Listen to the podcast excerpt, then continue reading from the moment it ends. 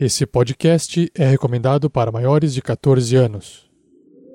Tarrasque na Bota apresenta Uma aventura para o sistema ABRPG, ainda em playtest.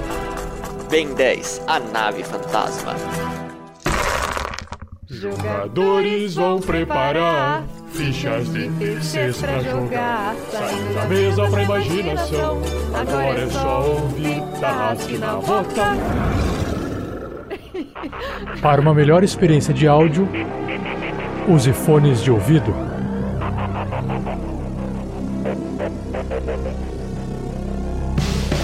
Alô, alô, galera. Aqui quem fala é Roberta Maná e eu estou jogando é, com um personagem com um nome muito difícil, que é Leijonakoi, que eu não faço ideia do que seja, eu só sei que eu vou ser a mecânica da nave e responsável por manter esse negócio voando.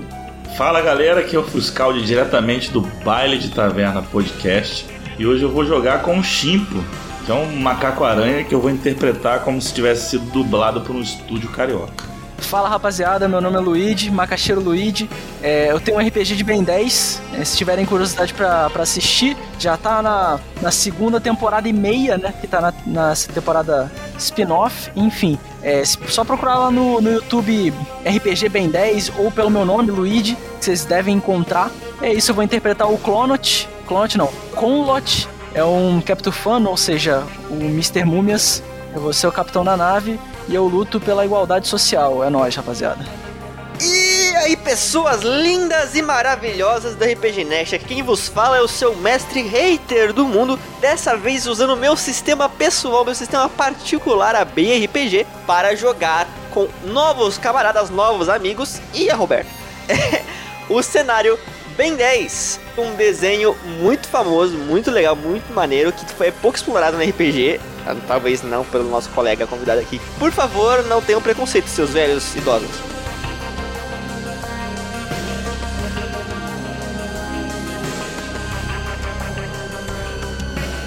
Esse episódio só foi possível de ser editado graças às doações mensais de nossos padrinhos e madrinhas e às doações em lives. A eles, o nosso muito obrigado!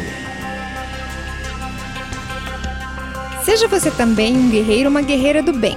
Para saber mais, acesse padrim.com.br barra rpgnext ou picpay.me barra rpgnext.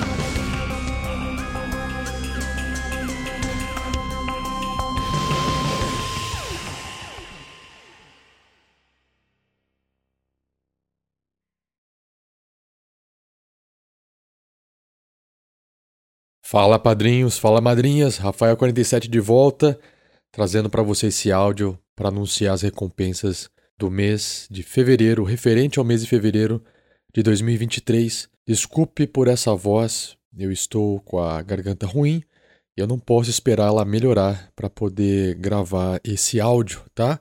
Então estou aqui mais uma vez então trazendo esse resultado de alguns sorteios. Lembrando que todos os nossos apoiadores já receberam o e-mail com as recompensas. Eu agradeço muito vocês. Eu volto aqui repito, alguns são novos, estão vendo essa mensagem pela primeira vez. Outros estão com a gente desde o início e já devem estar cansados de ouvir essa mensagem repetidas vezes. Mas é assim que funciona, né? Se todo mês vocês doam, todo mês eu estou aqui para trocar essa ideia com vocês. Na verdade, anunciar e às vezes bater um papo, conversar alguma coisinha, se for possível, né? Tentar transformar essa parte do áudio um pouquinho mais interessante, conversando um pouquinho com vocês. Então o que acontece? Aqui na lista de sorteios, vamos lá. Eu tenho os padrinhos e madrinhas que apoiam com 10 reais ou mais. Isso aqui não é bem um sorteio, porque se você nos apoia com esse valor ou mais, você pode né, enviar uma mensagem, um salve pra gente inserir no Pergaminhos na Bota, no próximo episódio do Tarrasque na Bota, beleza? Pode enviar essa mensagem escrita, pode enviar um áudio, só que avisa, avisa que a mensagem se refere a essa recompensa e você manda o seu recado que a gente lê lá no Pergaminhos na Bota para sair num episódio do Tarrasque na Bota, tá bom? Agora sim, começando com os sorteios, que é a magia conjurar criatura de nível 20 ou mais, é aquela que o seu nome é emprestado para um NPC da aventura. Então, padrinho ou madrinha que ganhar aqui o sorteio tem que esperar um pouquinho e continuar ouvindo os episódios do Tarrasque na Bota que estão sendo gravados para que seu nome seja colocado. E depois, se você só ouve podcast, você vai ouvir lá na frente, quando o episódio editado sair, o seu nome emprestado para algum NPC de alguma aventura, tá bom? Então, o sorteado, sorteada foi Marcelo Duarte Vergles. Aí, Marcelo, parabéns, sortudo. Aguarde então em episódios futuros, beleza? Próximo sorteio da lista é a magia animar objetos de nível 30 ou mais. Aquele que for sorteado pode nomear um item que está sendo carregado, transportado. É uma forma de você intervir dentro da aventura, uma aventura do Tarrasque na Bota. Você colocar alguma sugestão, alguma ideia lá para um item que o personagem esteja usando ou carregando, certinho? Então o sorteado foi Valdo Raia. Aê, Valdo! Parabéns! Esse aqui, você já recebeu um e-mail que diz, né, o sorteado. Então é importante que você nos responda com a sua mensagem, tá bom? Nós não temos esse mês o, o kit do Baú Tarrasque, mas ainda dentro das recompensas, eu preciso aqui agradecer todos aqueles que apoiam o projeto com 20 reais ou mais. Eu queria lembrar que essa restrição de 20 reais ou mais começou lá no começo com 15, só que aí eu, a lista começou a ficar muito grande de gente, olha só que legal. O bom é que tem bastante gente que nos apoia, né? E a gente não consegue ler tudo, senão isso aqui ia ficar muito, muito demorado, muito longo. Mas eu queria agradecer a todos vocês, independente da quantia que vocês apoiam, né, que vocês doam para o projeto todo mês. Porque não importa, o importante é ter bastante gente doando um pouquinho, né? Mas saiba que o seu nome está anotado na lista de doadores lá do site. Então, se você acessar o RPG Next, clicar na parte de doadores, você vai acessar e vai ver seu nome está lá como doador do último mês, tá bom? Eu queria fazer então esse agradecimento especial para o pessoal que está doando essa quantia: Gustavo Bernardo, Vitor Castro de Araújo, André Bertocco, André Castro, Gabriel Cesário Gomes, Thiago Kesley, Rodrigo Queijo Ferreira da Silva, Fabrício Guzon, Lúcio Márcio Soares Couto, Luan Martins, Fernando Souza, Marcelo Duarte Vergles, Patrick Pereira Lermen, Erickson Thales Frois, Henrique de Oliveira Paroli, Iomar Mendel Pereira Júnior, Maico Cristiano Wolford, Henrique Dairic, Leandro, Leandro, envia o seu sobrenome, atualiza ali na ferramenta para a gente saber quem é você, tá? Só tá Leandro aqui, beleza? O Vitor Adriel Tordescato Kerler, Breno, Bia, Breno Baiardi, Heitor Moraes, Alessio Sartorelli, Michel Nantes, Valdo Raia, Allen Araújo, Christopher Marques, Marcos Alberto da Silva, Paulo Henrique Jericó. E também eu queria agradecer aos novos padrinhos ou madrinhas. Alguns estão novos, estão chegando agora, outros fizeram alguma atualização hum, no valor do pagamento. Às vezes também o PicPay cancela o, o seu, a sua doação. Já aconteceu comigo também. Vira e mexe, aparece uma mensagem de que o pagamento não foi realizado, aí você tem que ir lá e, e pagar novamente. Eu acho que quando isso acontece, pode ser que o nome do padrinho ou da madrinha que apareça novamente. Então, o que eu estou falando aqui são os padrinhos ou madrinhas que apareceram ali na lista. Alguns eu já conheço, outros são pessoas que eu nunca li antes, né? Então, que são de fato os novos padrinhos ou madrinhas. Mas o que importa é que estão aqui conosco. Então, vai receber mais um obrigado aí, independente de você ser da casa aí antigo ou não, tá? então vamos lá.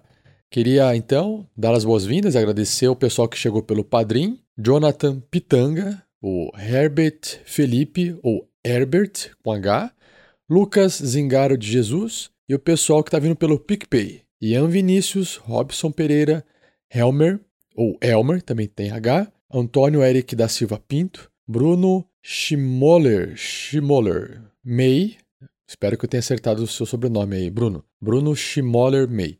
Walter Tadeu Passoldi, Vitor Breda, Alisson Chagas Rodrigues da Silva, Rafael Piper. Também queria agradecer o pessoal que é assinante do nosso canal no YouTube, o RPG Next, que são o Gamercase, que já está aí há 21 meses nos apoiando. Obrigado, Gamercase. O Rodar Silva, 7 meses. Aí o Paulo Henrique Jericó, que estava nos apoiando ali no YouTube, passou também a nos apoiar aqui dentro do Padrim. No caso, acho que ele está no PicPay. E também nós temos o MW, começou a nos apoiar recentemente. Então agradeço aí o pessoal do YouTube também por apoiar o canal, beleza? Bom, bom, a mensagem de recompensas é essa. Lembre-se que todos vocês já receberam um e-mail com mensagens, então você pode se comunicar com a gente também por e-mail se você quiser, beleza, pessoal? E queria reforçar e lembrar, caso você esteja ouvindo esse áudio agora e você não seja um padrinho ou uma madrinha do RPG Next, que o nosso projeto recebe esse dinheiro doado. Com isso, a gente paga nossos servidores, a gente faz alguns investimentos em outras melhorias do projeto, a gente adquire pacotes de áudio, às vezes a gente precisa de um equipamento. É mais raro, depois que compra o equipamento, é raro substituir alguma peça mas acontece. Mas o maior gasto é com o editor do Tarrasque na Bota. E se você estiver ouvindo esse áudio agora, queria né, compartilhar o que está acontecendo, porque já que vocês apoiam, é importante vocês saberem, né? O, nossa arrecadação caiu, faz parte, existem altos e baixos no, no projeto, mas nesse momento a arrecadação caiu. Só que a única coisa que não baixa são os gastos, né? É, o próprio servidor que a gente armazena no site subiu de preço porque ele é norte-americano e esse servidor cobrava em dólar, quer dizer, cobra em dólar, mas eles tiveram também que reajustar um reflexo da alta dos preços nos Estados Unidos, da inflação dos Estados Unidos, e a gente ainda paga as coisas em dólar. Nosso dólar, para nossa conversão real para dólar, né, passou de 5 reais. Então, nosso dinheiro está bastante desvalorizado frente ao dólar, o que encarece o projeto. Obviamente, por causa da inflação, todo o custo de tudo que a gente faz, que a gente tem que pagar, fica mais caro. Né? Então, edição, servidor, serviços que são em dólar, compra de equipamento, que na época, quando a gente começou o projeto, era bem mais barato e hoje é bem mais caro. Então, o que eu queria dizer é que a gente, com o tempo, vai gastando mais e não necessariamente entra mais doação. E aí, com isso, a gente precisa né, fazer algumas escolhas e para os próximos meses aí, que você estiver acompanhando o Tarrasque na Bota, não fique assustado se você vê menos episódios publicados do Tarrasque na Bota, porque a gente vai ficar sem capital para poder pagar o editor. Coitado também do editor que acaba é, sofrendo com essa queda, né? Porque é um, é um trabalho dele, né? Um, uma coisa que ele faz para poder ganhar a vida dele. Aí, infelizmente, a gente tem que passar essa mensagem para ele que, por enquanto, a gente não vai conseguir pagar mais quatro episódios para ele todo mês, né? A não ser que as coisas mudem, enfim. Mas estou avisando aqui vocês. Outra coisa que também acontece é que aquela nossa ideia do projeto de que todo dinheiro arrecadado que não fosse utilizado, né, gasto dentro do projeto, ia para o Guerreiros do Bem. Isso se mantém até hoje, obviamente, mas como a gente não está tendo nem dinheiro para pagar todas as nossas despesas, nossos gastos. Logo, a gente não tem dinheiro sobrando para fazer outro Guerreiros do Bem. Então, só queria né, compartilhar isso, que se é, é um apelo, na verdade, né? Mais um apelo. Se você estiver nos ouvindo e você tiver condições de doar a partir de dois reais lá dentro do padrim.com.br barra rpgnex, lembrando que são dois reais por mês, né? A partir de cinco reais. E no PicPay a partir de 5. Não tem a quantia de R$ reais lá, tá? picpay.me barra rpgnext. Através dessas duas campanhas de financiamento coletivo recorrente, cada um de vocês que nos ouve, se puder doar uma pequena quantia, a gente consegue manter o projeto saudável e voltar a fazer o Guerreiros do Bem, ajudando casas de ação social que ajudam pessoas né, carentes, necessitadas, que precisam né, a gente geralmente faz essas campanhas em Curitiba, porque a maioria, a maioria dos integrantes começou o projeto em Curitiba, mas hoje o RPG Next tem gente de outros estados, outras cidades fazendo, nos ajudando, todo mundo trabalhando junto, então é uma coisa que dá para fazer também em outros lugares, tá? Mas gente necessitada sempre tem em todo lugar, então a gente nunca vai sanar a necessidade de todo mundo, mas pelo menos a gente dá uma força para quem precisa, certinho? Então é isso, agradecido mais uma vez. Desculpe aí pela voz estranha, meio anasalada, né? Nariz meio trancado, garganta meio arranhada. Espero que não tenha ficado ruim para os seus ouvidos. Agradeço, um abraço para vocês e até o próximo episódio. Até o mês que vem. Tchau, tchau.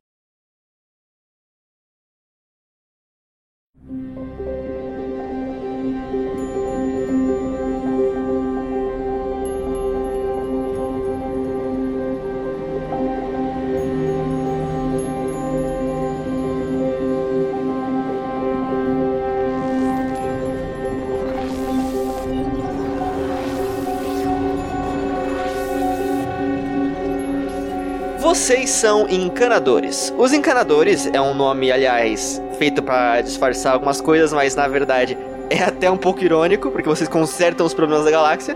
Vocês são basicamente policiais intergalácticos, com origem na Terra, né? A, a organização. Mas se espalhou por todo o universo, então tem de toda espécie possível nessa organização de encanadores hoje em dia. Uh, vocês são recrutas dessa organização dos encanadores, então é como se vocês estivessem no mais, no mais baixo posto da hierarquia militar e policial. Exceto pelo Conlote, que está um pouquinho acima, talvez. Vocês foram trazidos até uma a, até a ponte da, da base para conversar com uma médica, senhora, doutora dos encanadores, chamada Doutora Split. A Doutora Split é uma mulher alta, musculosa pra uma desgraça. É, ela tem pelos por todo o corpo, porque a espécie dela é os apoplexianos. Ela, como se ela tivesse uma máscara de, de. Vale tudo, né? Mas é só a parte dos pelos dela, né? É meio laranja, amarelo e preto. Como se fosse um tigre, né? Uma mulher tigre. Vai passando a missão de vocês conforme vocês se apresentem e tudo mais. É, ela pede primeiro para vocês se apresentarem. Quem aparece primeiro é o Shimpo. Shimpo, descreve o seu perso é, descreve como é que você é e quem você é. Bom, eu sou basicamente um macaco aranha com um pelo azul, com vários braços, né? E eu tenho ninguém sabe identificar exatamente por quê, é, mas eu tenho uma cara engraçada. As pessoas olham assim e acham algum tipo de graça. Cada pessoa identifica isso numa uma característica diferente minha. E esse é o Chimpo. O Chimpo é um, é um combatente, é um cara da linha de frente. Você, do lado dele vai chegando uma criatura que passa pela parede para chegar nesse lugar onde vocês estão. É, ela vai meio que flutuando assim. Quando ele, ele tá voando, ele tem asas gigantes de mariposa azuladas. Só que quando essas asas elas se encolhem, vira como se fosse um manto azulado nele. Uma criatura meio comprida, com os pés de dois dedos compridos, né, de garras, né, como se fossem de algum tipo de pássaro, é, e mãos com dedos longos, azulados também. O rosto parece um tipo de máscara de gás por baixo desse capuz de asa. Só que essa máscara de gás, na verdade, é o próprio rosto dele. É uma máscara de gás azulada que exala um, um gelo, um frio, né? Então, é, se você olhar pro, de longe, tipo, ele vai chegando, passando pela parede meio transparente, assim, ele fica novamente físico quando ele, quando ele chega perto de vocês. É uma espécie de, de fantasma gélido, assim, meio mariposa. Como é que é a personalidade do Leona Coy, Roberta? Uh, é uma pessoa reservada, né? Mas que está tentando percebem assim uma, uma tentativa muito débil de, é, de se aproximar e, e, tentar ser simpático, mas sem saber como. E para finalizar, o recruta um pouquinho mais alto posto aí que vai chegando.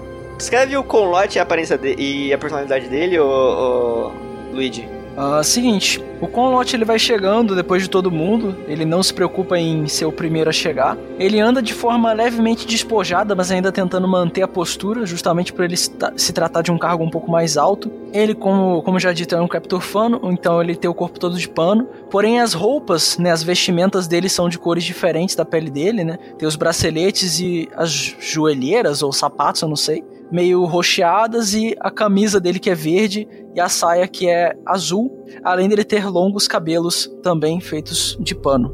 Vocês vão chegando nessa, nessa doutora, a doutora Split, e ela começa a passar o, o, o a ficha da missão para vocês, o dossiê.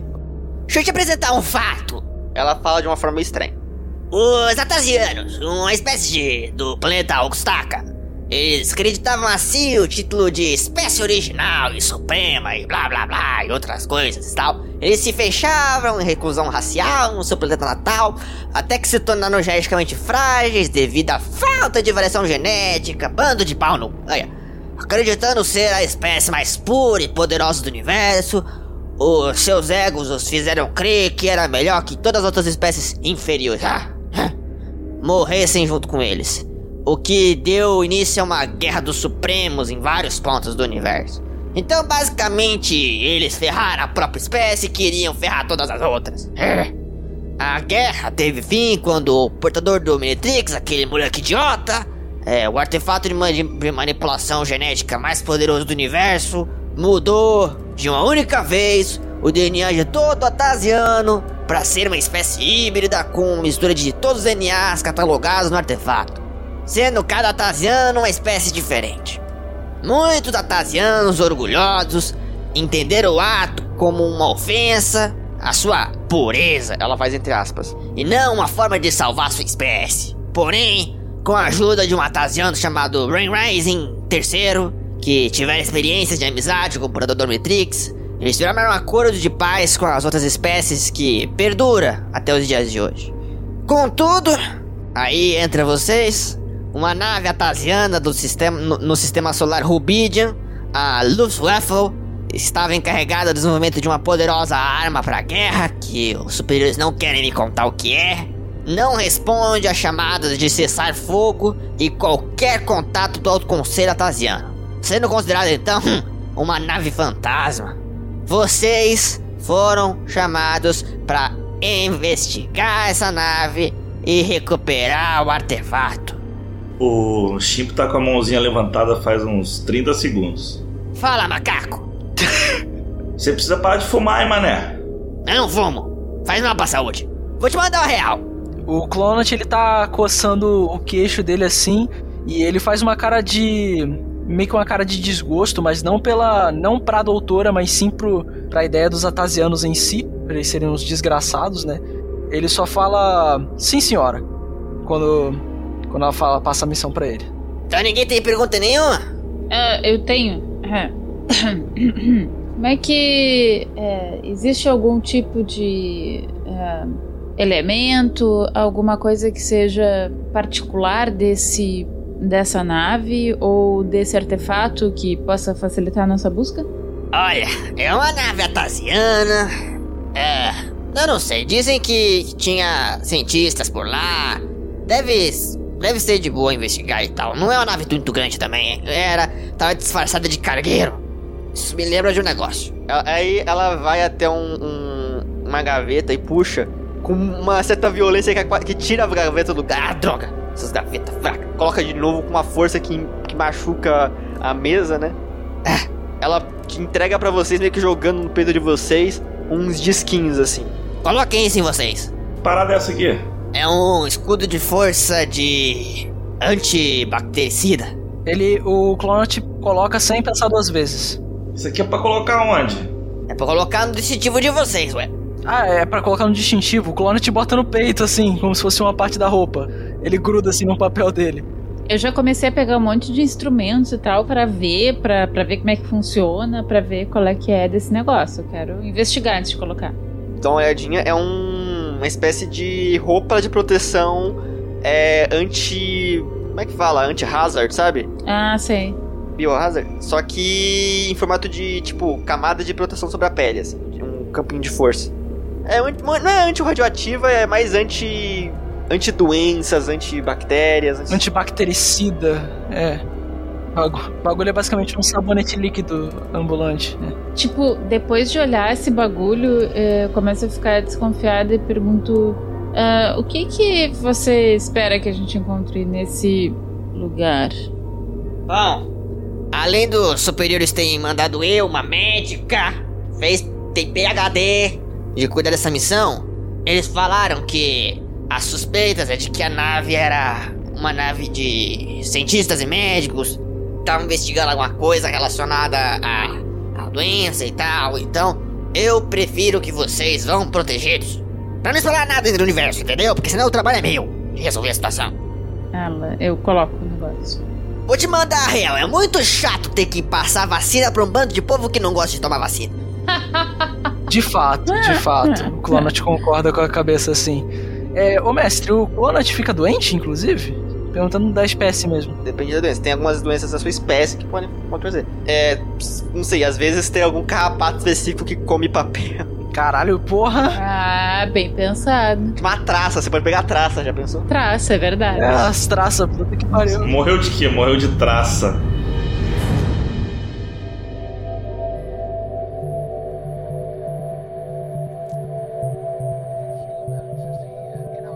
Isso foi algum tempo atrás.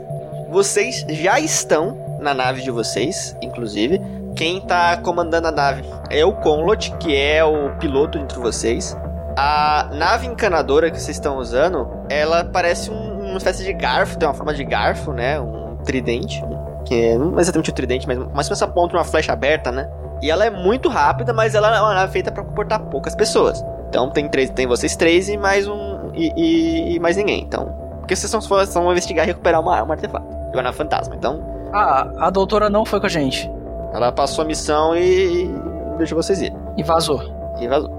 Aperta os cintos, pessoal. Talvez isso aqui dê uma turbulênciazinha. Eu vou é, tentar.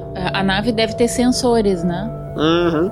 Eu vou tentar é, ir refinando os sensores para encontrar algum tipo de. é, vou fazer uma pesquisa é, desses, é, dessas naves é, atasianas. Vou ver que tipo de material elas são feitas, é, se tem alguma assinatura biológica dos atasianos que é, seja fácil, seja fácil não, mas enfim que possa ser captada pelos sensores da nave e tal. E aí eu vou tentar refinar os sensores para eles ficarem mais sensíveis. Ah, o Clonat, enquanto dirige bem focado e concentrado, ele pergunta pra vocês, sem olhar pra trás, assim: é, algum de vocês já teve alguma experiência enfrentando algum atasiano? Eu não. Eu também não, eu só ouvi falar que são os idiotas, mas Um bando de mané. nunca vi nenhum deles. De fato, de fato. É, no entanto, bom que vocês saibam, essa missão provavelmente vai ser bem complicada. As naves atasianas são uma das mais avançadas da galáxia. Eles conseguiram invadir até mesmo o planeta Galvan. Então fiquemos bem atentos com o que vai acontecer. Ah, capitão, tem algum tipo de proteção que é, seria interessante nós termos, que a gente possa ajustar os nossos escudos, algo do gênero? Se prepara pros lasers, ele só fala isso. Tá. Ah, eu vou começar então a, a pesquisar algum tipo de escudo que proteja mais a nave contra lasers, se for possível. Pode ser, tudo bem. É que a nave já tem esse sistema equipado. Ah, então tá. Essa é uma nave, inclusive, que foi usada na guerra dos Atasianos. Eu só vou deixar, tipo, mais à mão, assim, o sistema, por exemplo, pra, rota, pra, pra colocar mais energia pro escudo contra laser, por exemplo, sabe? Tipo, se precisar, na hora, de tirar um pouco de energia de algum outro sistema não, não vital, que fique mais fácil. O Clonat, ele tá com sangue nos olhos, tá? Nessa missão.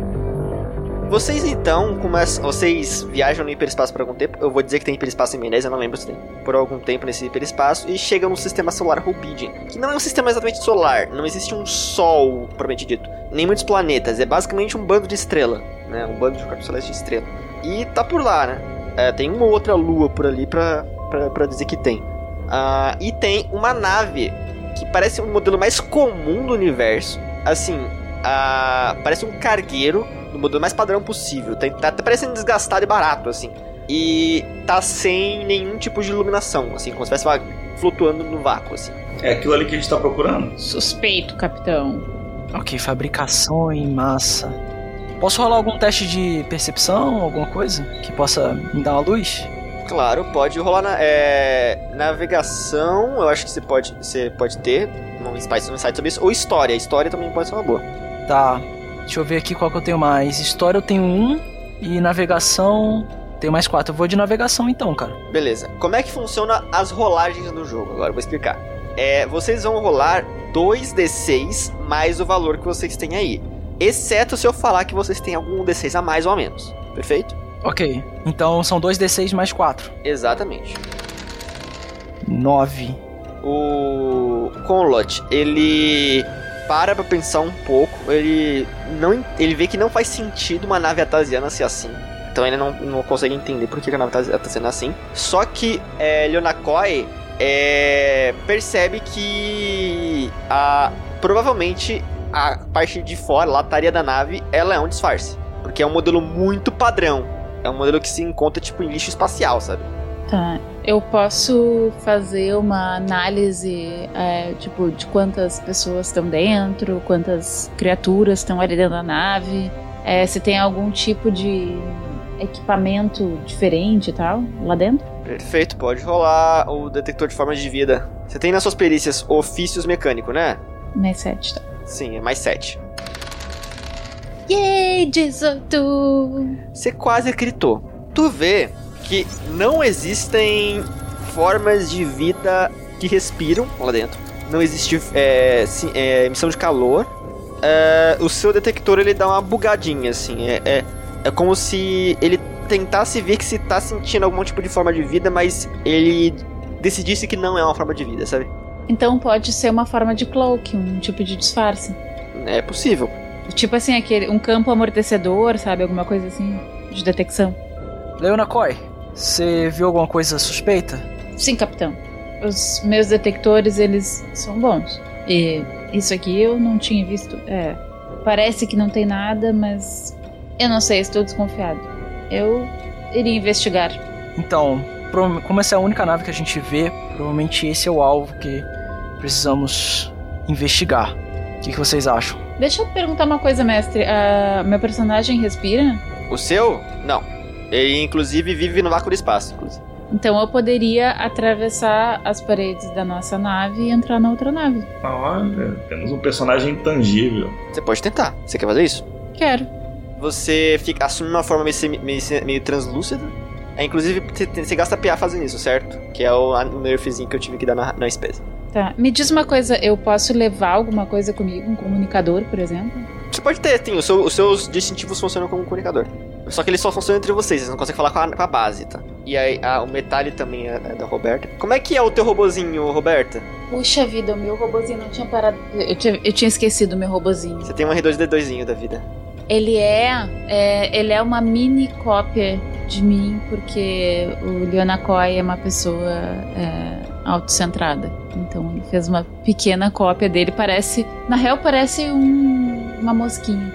O que, que faz o meu robô? Ele te segue, ele tem umas perícias dele. Opa! Ele fica intangível pra ir junto com ela ou ele vai ficar na nave com a gente? Não, ele fica na nave com você. Ele é um robozinho. É um, é um autômatozinho. Você acha que se garante indo, indo sozinha pra invadir a nave? É, a minha ideia é só observar, capitão, e trazer o máximo de informações possíveis. Você consegue ficar invisível? Ele pergunta. Invisível, invisível não, mas ela consegue ficar transparente, assim. Mas eu tenho um bom. é, boa furtividade, né? Então o Clonaut fala pra você: é, seja o mais, o mais furtivo possível. Qualquer sinal de perigo, você fica intangível e volta. É, conforme for, a gente se afasta um pouco e tenta camuflar a nossa nave pra dar um ataque surpresa. Certo? Certo, capitão. É, vou mantê-los informados, informados de, de todos os meus passos sempre que possível. E aí vou deixar aberto o meu com, tipo, minha, minha comunicação vai ficar aberta o tempo todo, porque tipo assim, muito provavelmente uma boa parte das situações eu não vou poder falar, pra não mostrar que eu tô lá, né? Mas aí ele, pelos, eles vão poder escutar os sons da nave, entendeu? Você que tem super audição, é, fica de olho no comunicador. Qualquer espécie de ruído, você nos avisa, ok? Então, beleza. Eu fico aqui de, de ouvidos abertos. Você vai até a nave e quando você ir atravessar a nave, você percebe que a sua mão, que você passa primeiro, afunda um pouco, passa pela lataria, só que ela encosta em alguma coisa que você não consegue passar. Que loucura, isso já tinha acontecido antes? Existem pouquíssimos materiais que ignoram a sua intangibilidade. eu falo isso né, é, no comunicador, eu comunico essa, essa situação e vou pegar alguma espécie de, hum, é, de equipamento que eu tenha para analisar os materiais que estão envolvidos, as tecnologias. Tá, Ok, quando ela, ah, quando ela comunica isso, eu posso rolar um teste de conhecimentos pra ver se eu, se eu sei desse material? é que, é mais, é que é mais história do que conhecimento, mas acho que faz sentido. 9. 9. Você não sabe exatamente que material que é. Mas pra você que lutou na- nas guerras contra os Atasianos, você sabe que como eles compraram guerra com todo, todo o universo, eles meio que se prepararam pra enfrentar basicamente todo tipo de habilidade, incluindo de, de espécies como a como os ectonoritas e, e necroferigianos. Algumas naves atasianas são preparadas para ser anti eh, prepara- serem preparadas para serem anti-intangibilidade não é estranho, mas são uma- algumas das mais importantes. Ok, ok então. Conhecimentos históricos mesmo, essa parada. É mais história. Eu não sei, é isso que eu quero, quero saber. Rola mecânico, ofício mecânico. 16? Pra você tá óbvio que ah, alguém tá. é, alguém que construiu essa nave se preparou pra a sua intangibilidade e você não consegue atravessar pra dentro da nave. É, mas o, nem todas as, as partes da nave podem ter esse, é, esse tipo de material. Então você sabe que em algum ponto da nave você consegue entrar. Você consegue passar pelas paredes, mas não na lataria. Mas uma coisa que você percebeu é que o seu, a sua mão afundou porque a parte de fora da, da lataria da nave ela é diferente da parte de dentro, o material é diferente. Tá, então eu comunico que eu vou buscar, eu vou, vou, vou tentar entrar em algum outro ponto que eu acredito que eu, que eu consiga entrar. Tu vai andando, voando assim pelo espaço e você chega num ponto que você vê que é um, um lugar pra, pra engatar naves, assim, uma ponte. Tá, eu só, eu só queria saber uma coisa. Isso na verdade é um material ou é algum gerador de campo que. É... Material. Tá. E que material é, eu sei? Pode rolar um teste de história. Nove. 9. Cara, tu sabe que provavelmente é, é um material desenvolvido para combater a intangibilidade de, de, de criaturas, porque a sua espécie não é a única que fica intangível no universo. Tem várias. Tá, então não é um material natural, não é um tipo de pedra ou algum metal natural, é uma coisa criada. Pode ser algum tipo de liga metálica, algo do gênero. Você fala alguma coisa no comunicador, ou, ou como é que é o nome? Vou, vou- eu vou comunicando tudo isso, vou falando tudo. Ah, eu só dou um alertazinho, eu falo assim, toma cuidado, porque os atasianos costumavam usar biotecnologia na guerra. A maioria das tecnologias deles eram tecnologias vivas, então, né, vai que alguma coisa aí te morde. Hum, será que pode passar pela proteção que a doutora Split nos concedeu? É, certo. Obrigada, capitão. Tu vai na maçã e você vê que tem um ponto que você pode entrar na nave, que é pelo ponto em que naves se, se, se conectam, né? Só relembrando, essa parada é um cargueiro, né? Essa nave zona. Ah, por fora parece um cargueiro. Um cargueiro, ou seja, tem alguma coisa entrando ou saindo? Ele tá, em- ele tá se carregando ou soltando alguma coisa? Ou não? Ele parece abandonado. Abandonado. Tá, tem inclusive desligado as coisas. Tá. Parece uma meia nave abandonadinha, assim, fantasma.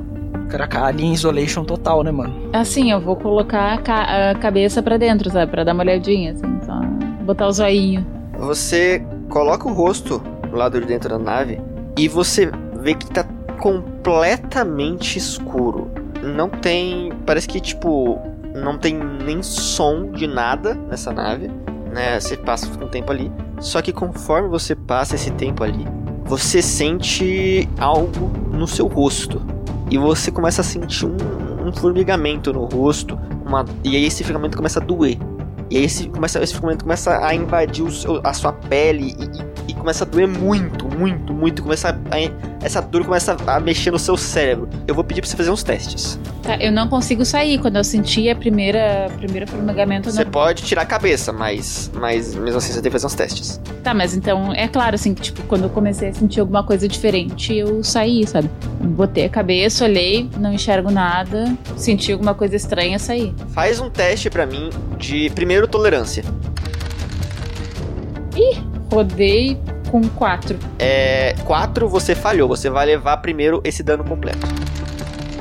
Jesus. Ui! Porra, qual é? Qual é? Qual é? 18 de dano. Mano! 18 de dano. Você sente a, a sua pele começando pelo rosto, começando a secar. E você escuta alguma coisa, um som muito agudo que começa a penetrar os seus ouvidos. Faz o teste de vontade agora. Uns dois, tirei 13. Boa, graças a Deus. Você passou. Você sente essa coisa tentando tirar. a- a- Tipo, você começa a, a- a- tipo, a ver que a sua visão começa a embaçar.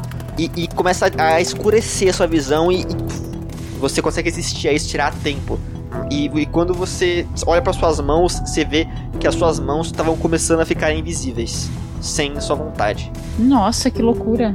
Eu consegui sair? Conseguiu sair? Boa. Faça um teste de percepção pra mim. A, a, o Leonacor eu não vou permitir porque ele já, tipo, ele se lascou muito pra prestar atenção nisso. Eu até falo com o Chimp pra ele focar nisso, justamente por ele ter poderes sensoriais, né? A visão, a audição dele ser bem mais aguçada. Porém, eu vou rolar também. É, qual que é o teste, mestre? Percepção por favor. Percepção? Aí é 2d6 mais o bônus, é isso? Aham, uhum, mais percepção. Toma, 12. 13. Vocês escutam quando a, a, o Leonacor começa a gritar de dor vocês escutam gritos que acompanham a Lelacoil, como se fossem milhares de pequenas vozes gritando juntas. Eu até afasto um pouco o fone por causa da minha audição ser um pouco mais desenvolvida. O que, que, que, que é isso, capitão? Eu só, só falo, assim, bem agressivamente no, no rádio. Volta imediatamente, Ilhacói. Volta. Ah, eu acho que na, naquele momento eu não consigo responder. Mas enfim. Ok, é. Quando você pergunta, o, o Chimp, eu fico analisando assim, fico pensando, falo, eu não sei, é, alguma coisa deve ter atingido o Yalakoi.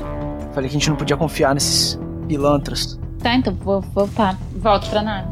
Você volta pra nave e vocês veem, vocês que olham pra ele veem que parte do rosto dele, que parecia aquela máscara de gás azulada, né, que saía vento frio, é como se tivesse parte dela, dele tivesse meio comida assim, sabe? Como se tivesse ressecado pra caramba, muito, muito dele ressecou, ficou, ficou mais cinza e parte do rosto dele como se tivesse ficado tivesse buracos assim. Mas só que tem buracos onde é impossível ter buracos, porque como se parte do nariz dele tivesse. Do nariz do rosto dele estivesse flutuando no ar. Então vocês percebem que não, não é que fez buracos, é que fez ficar invisível. Misericórdia. Não, quando eu olho, quando eu olho, eu fico desesperado, assim. Você tá bem? Tá tudo bem com você? Eu não sei ainda. Ainda, ainda estou tentando entender o que, que foi feito comigo. E aí eu fico olhando para as mãos, assim, que também estão meio invisíveis. E eu, eu não sei. A nave tem alguma alguma alguma câmara de, de recuperação, tipo uma criogenia? Não, essa nave é muito pequena, mas o Conlote, além de ser capitão da nave, também é médico. Eu sou médico, é. Eu ia até perguntar se, tipo, eu vi que ele tá. que tá fudido, coisa do tipo, né? Óbvio. Sim, óbvio. Parece que tá bem machucado. É, posso rolar o medicina? O medicina é pra cuidados mais extensivos. Você pode fazer um medicina. O primeiro socorro é pra tirar alguém da morte. É pra curar, assim. É... Inclusive, acho que o medicina tem alguma coisa pra fazer. Mas pra curar, assim, é... eu recomendo você usar as magias de cura que você tem. Cura emergencial é o que eu tenho. Tem outros? Só pra eu ver qual que vale mais a pena usar. Não, você tem um raio de energia divino. Você pode dar um buff de resistência e você pode fazer luz.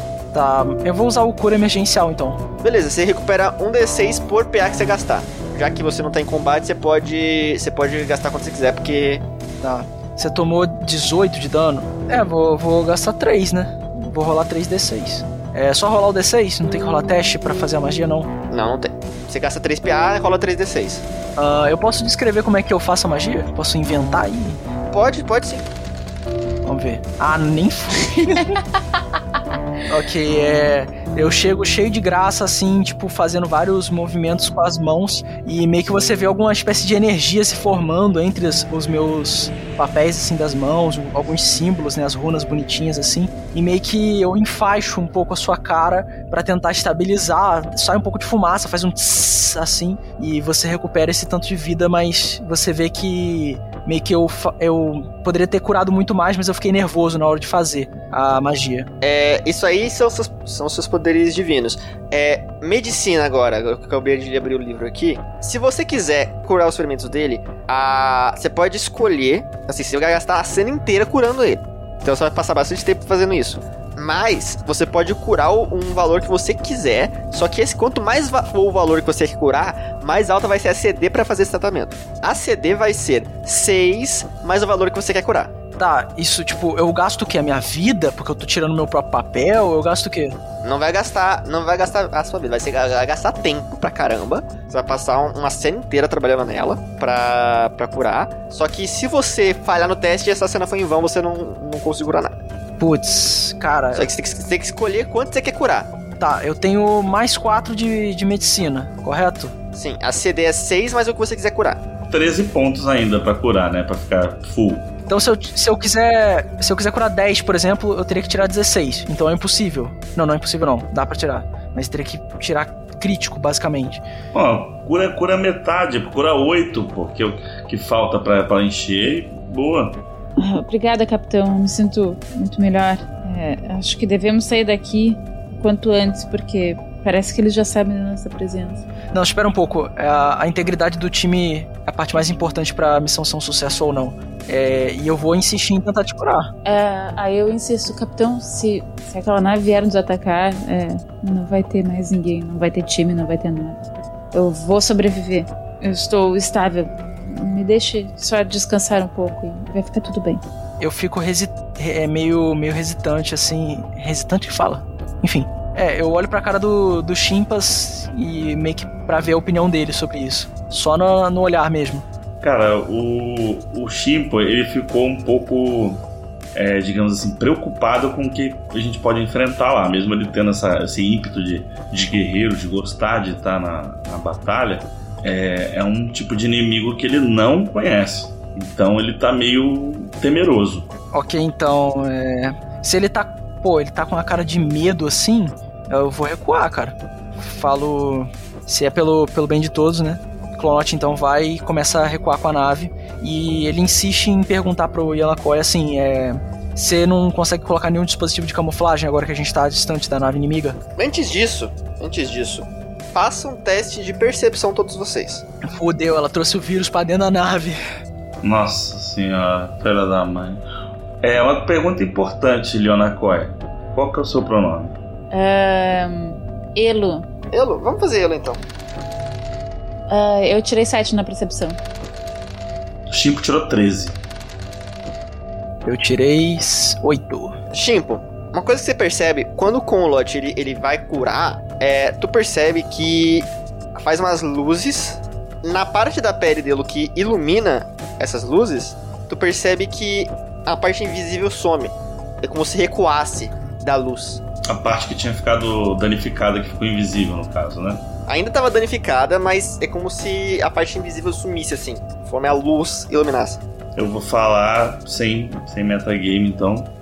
Falar, pessoal, eu notei uma coisa na hora que o capitão curou Leonakoi. É, quando, as, quando as luzes é, se aproximaram do, do, digamos, ferimento, é, voltou a ficar visível. Não sei se faz sentido pra você, Leonakoi. Na verdade, eu não sei. Eu tô pilotando a nave, sério.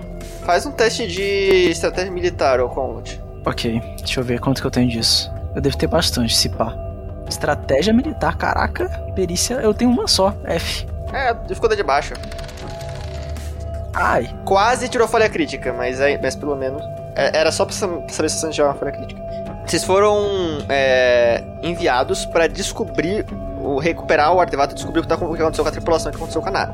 É, vocês voltarem sem respostas é um problema pro, pra todo mundo. É claro que, que tem esse negócio de recuar, estratégia que alguém se ferir e tudo mais.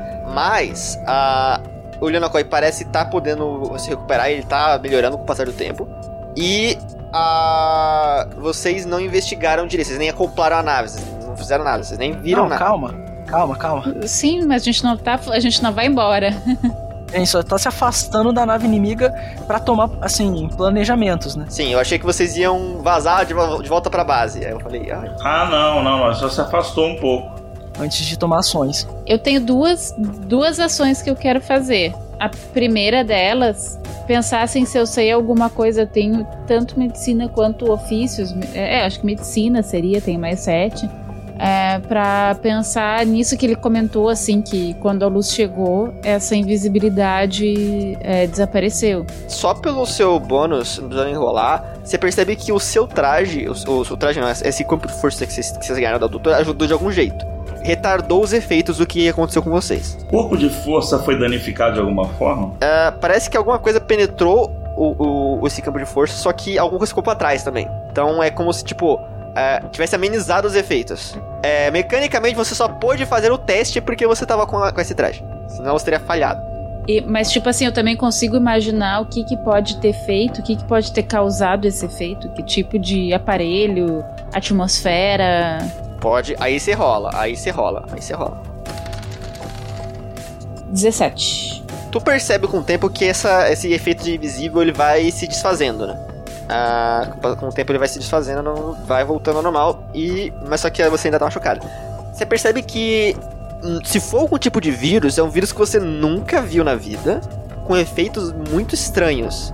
mas você associa as coisas. Você, quando foi afetada, afetada, é, você sentiu se, quase cegueira e você ficou invisível. E parcialmente invisível, você não ficou completamente. E você não enxergava nada lá dentro. E quando isso chegou. É, você imagina que esses, os efeitos desse, desse disso que é, machucou você meio que afastou a luz do seu corpo. Que loucura! Meu Deus do céu, é um, são mini buracos negros. A gente tem laboratório, tipo, de medicina, alguma coisa assim no. Vocês têm uns, uns aparatos ali, mas nenhum laboratório, laboratório. Tá, a gente tá, a gente tá recuando, eu vou, vou. Quando a gente tomar uma distância segura, eu vou parar a nave para começar a analisar a situação. É, eu vou sair lá da, da parte da, da pilotagem, vou, vou chegar até vocês e vou perguntar, e aí, o que, que você viu, Yelakoi? Uh, eu, eu, só queria saber, a gente, eu posso, antes desses efeitos se dissiparem, eu posso analisá-los de alguma forma, então. Eu só quero ser rápida para não, tipo, dissipar total, assim. Pode ser, pode ser, pode ser, mas, mas aí é um teste bem difícil, pode rolar. É que você tá tirando muito, muito, muito bem o resultado. Tá, é medicina? É medicina. 11. Você não faz ideia. Uma coisa que eu percebi, inclusive, deixa, deixa eu só já avisar, se vocês quiserem gastar uma cena para tentar curar a cara do Leonakoi, ajudar nele, passar um hidratante, essas coisas assim, o Leonakoi em si pode fazer o teste e você pode ajudar o Leonakoi. Porque o Leonakoi, se não me engano, ele tem mais bônus, porque apesar de ele não ser o médico da, da nave, ele tem muito mais é, conhecimento teórico de medicina. Porque a, o Conlot, ele é mais... ele se vira na medicina, só que ele é mais de, de prática e cura de magia, né? Então, o Leonardo ele é um gênio. Então ele ele consegue manjar o negócio. E aí o que acontece? Você poderia rolar a medicina para tentar se curar e o, o Conlote pode rolar a medicina para tentar ajudar a se curar você. Então, assim, basicamente o, o Conlote é um curandeiro e, e Leonacoy é um, é um nerd, um nerdão. É, um nerdão que, que, que manja de médico, de medicina também. Mas assim, eu acho que a nossa prioridade agora tem que ser encontrar uma, é, uma forma de, de camuflar a nave. Então eu posso fazer um teste antes de, é, de ofícios mecânicos? É, antes da gente tomar qualquer decisão, o Yanakoi, a gente precisa analisar e averiguar a situação. Você pode passar uma breve descrição de como é que foi a experiência e o que aconteceu lá dentro, o que, que você viu, se explorou e etc. É, sim, capitão. Eu percebi então que existe um material é, que não é um material natural, foi criado por essa raça xenófoba é, para impedir que espécies como a minha entrem na nave. É, certamente isso não é um cargueiro comum, isso não é encontrado em cargueiros comuns. Uh, eu consegui entrar pelo, é, pelo lugar de acoplagem é, de outras naves, uh, mas lá dentro eu não enxerguei nada. De fato, eu não consigo enxergar no escuro meus olhos não são tão bons, mas eu comecei a sentir uma, o meu rosto queimando, ressecando, não sei, é como se é como se a luz mestre me corrige se eu estiver errada. se eu estiver repetindo errado, mas é como se a luz é, se afastasse de mim. Eu não sei, foi uma coisa muito estranha. Eu não. Eu tentei analisar para ver se é algum tipo de vírus, de bactéria, mas parece que essa proteção que a doutora Split nos deu foi essencial para que eu tivesse qualquer chance de sobrevivência. Capitão, é, o senhor que já tem mais experiência com, com esse tipo de, de missão, é, é, comum a gente ganhar esse tipo de, de traje é, contra efeito biológico? Não, não é comum. No entanto, temos que lembrar contra quem nós estamos lidando. É, e lembra, lembra que, eu, que eu havia comunicado? Então, a, a doutora Split sabia, a doutora Split sabia o que a gente ia enfrentar. Sim, sim, o que eu quis dizer foi, quando eu falei pro Yelakoi, quando ele estava explorando a nave, os Astasianos, é, os soberanos, né? Como eles se autoproclamam, eles sempre usam de biotecnologia, ou seja, Normalmente, quando, quando eles constroem alguma nave, sempre há um componente vivo por trás da tecnologia. Mas eu nunca tinha visto eles. Na verdade, né, perdão, já tinha assim visto eles usarem armas biológicas dentro da guerra. É, talvez vocês não estejam muito familiarizados, mas a estratégia dos Atasianos para dominarem a galáxia inteira, visto que não é uma espécie tão numerosa para poder se espalhar por todo o universo, basicamente eles mandavam pequenas quantias de de pessoas dessa espécie para cada planeta e eles usavam parasitas para poder contaminar as pessoas e criar mini exércitos em cada planeta. Parece que eles estão usando agora outro tipo de arma biológica dentro desse cargueiro, mas dessa vez uma, uma arma biológica microscópica, algo do tipo.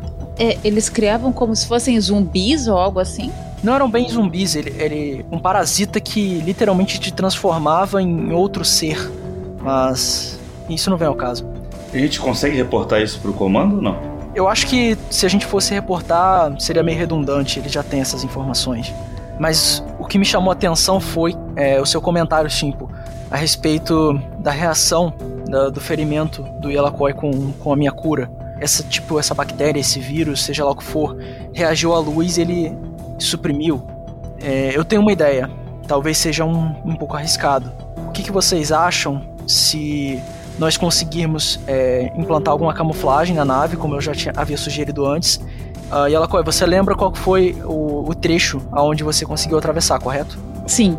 É, tem algum trecho dessa nave? Isso não ficou muito claro para mim. É, mas se havia vidro ou alguma estrutura transparente que você conseguisse ver o interior? Mestre. Havia na parte da frente. Só que era vidro escuro. Certo, certo. Só uma sugestão do que a gente poderia fazer algo que não causasse dano a nenhum de nós de forma precipitada. A gente poderia tentar camuflar a nave, se aproximar da nave inimiga e ligar o farol o mais alto possível para ver como que como que isso reagiria, uh, como que seja lá o que esses micro-organismos que estão dentro dessa nave é, reagiriam com a luz de fora. O que, que vocês acham? Leonakoi, faz um teste de mecânica, por favor. Nove. Ih, deu uma falha crítica, na verdade. Você acha essa é uma excelente ideia. Oh shit. Adoro. Ai, eu falo. É, brilhante, capitão. Me parece, me parece uma ótima ideia.